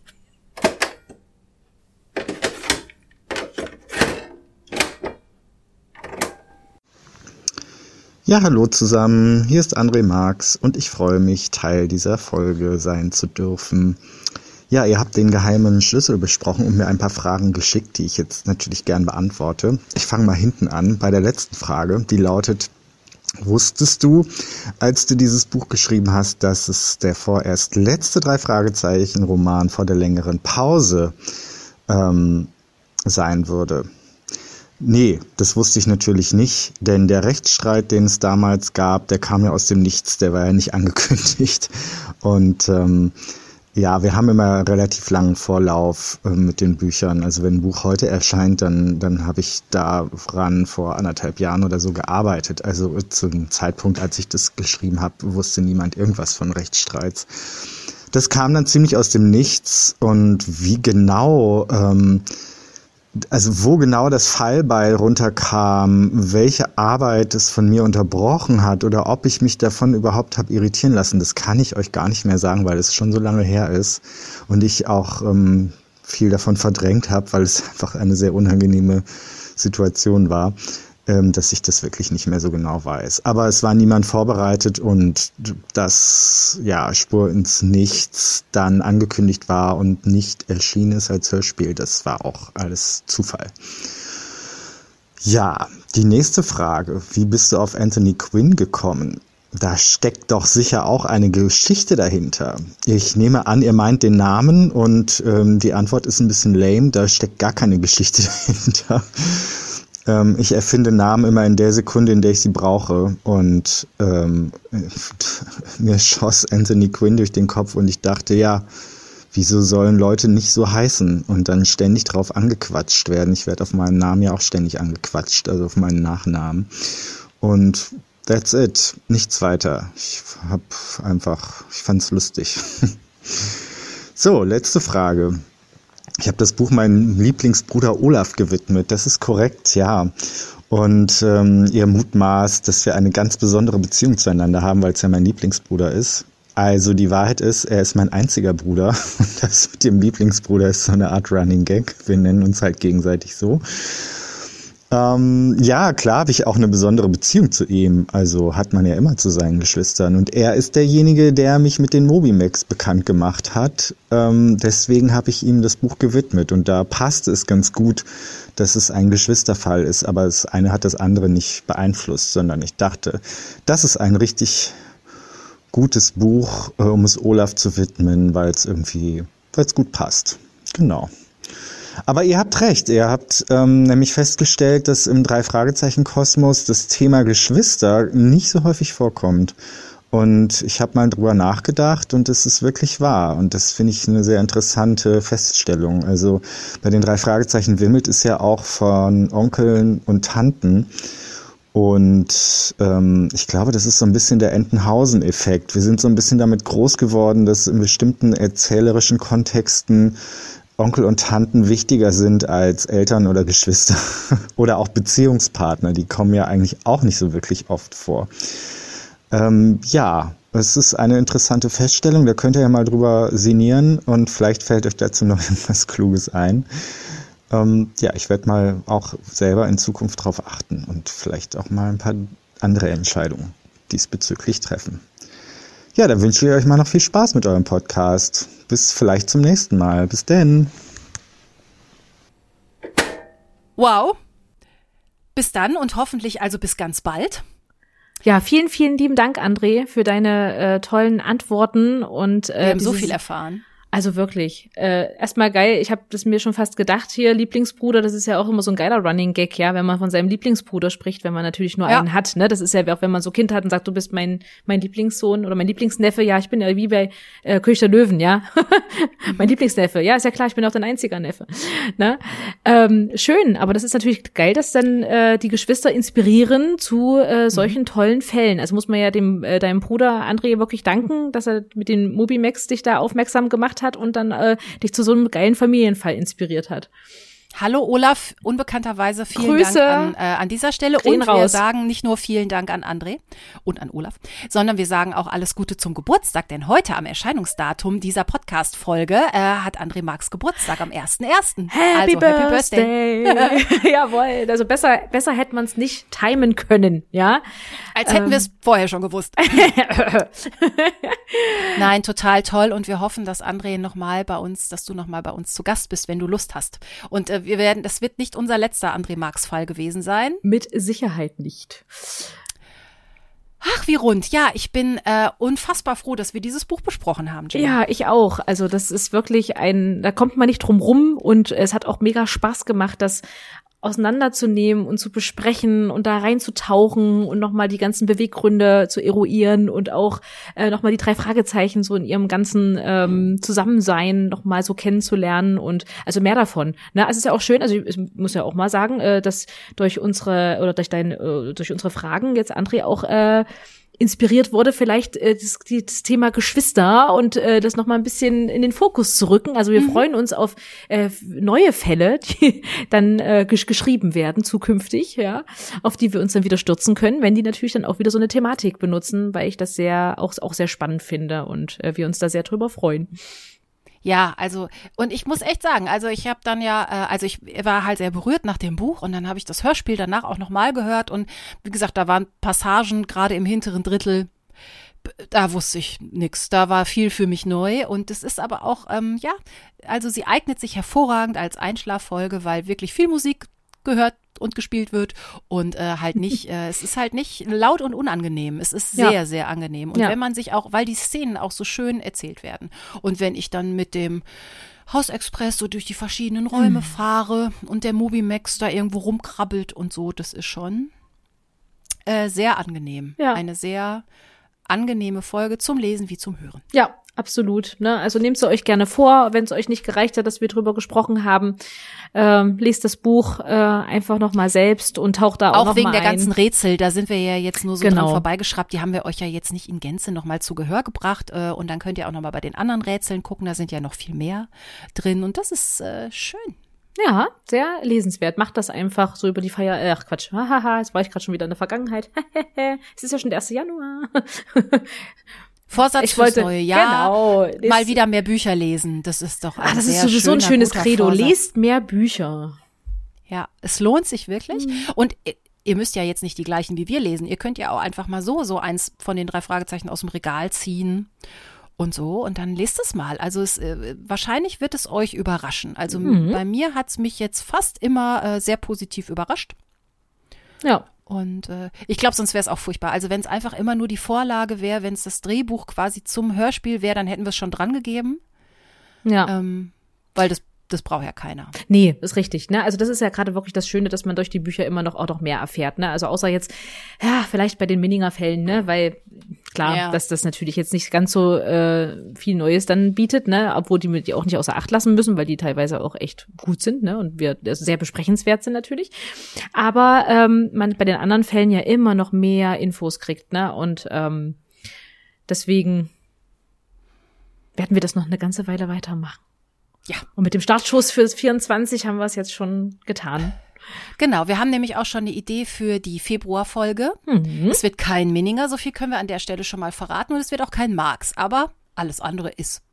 Offen, also seid wir ganz wissen überrascht. schon- Wir wissen es schon und ihr dürft euch, äh, äh, äh, ja, ihr dürft gespannt sein und euch dann schon auf den 1. Februar wieder freuen, ähm, wenn dann die äh, Folge 14 erscheint. Genau. Genau. Und ihr dürft aber auch noch ganz viele andere Sachen machen. Ihr dürft uns abonnieren und bewerten und weiterempfehlen und auf jeden Fall anhören bei Spotify, bei Apple, bei iTunes, bei YouTube.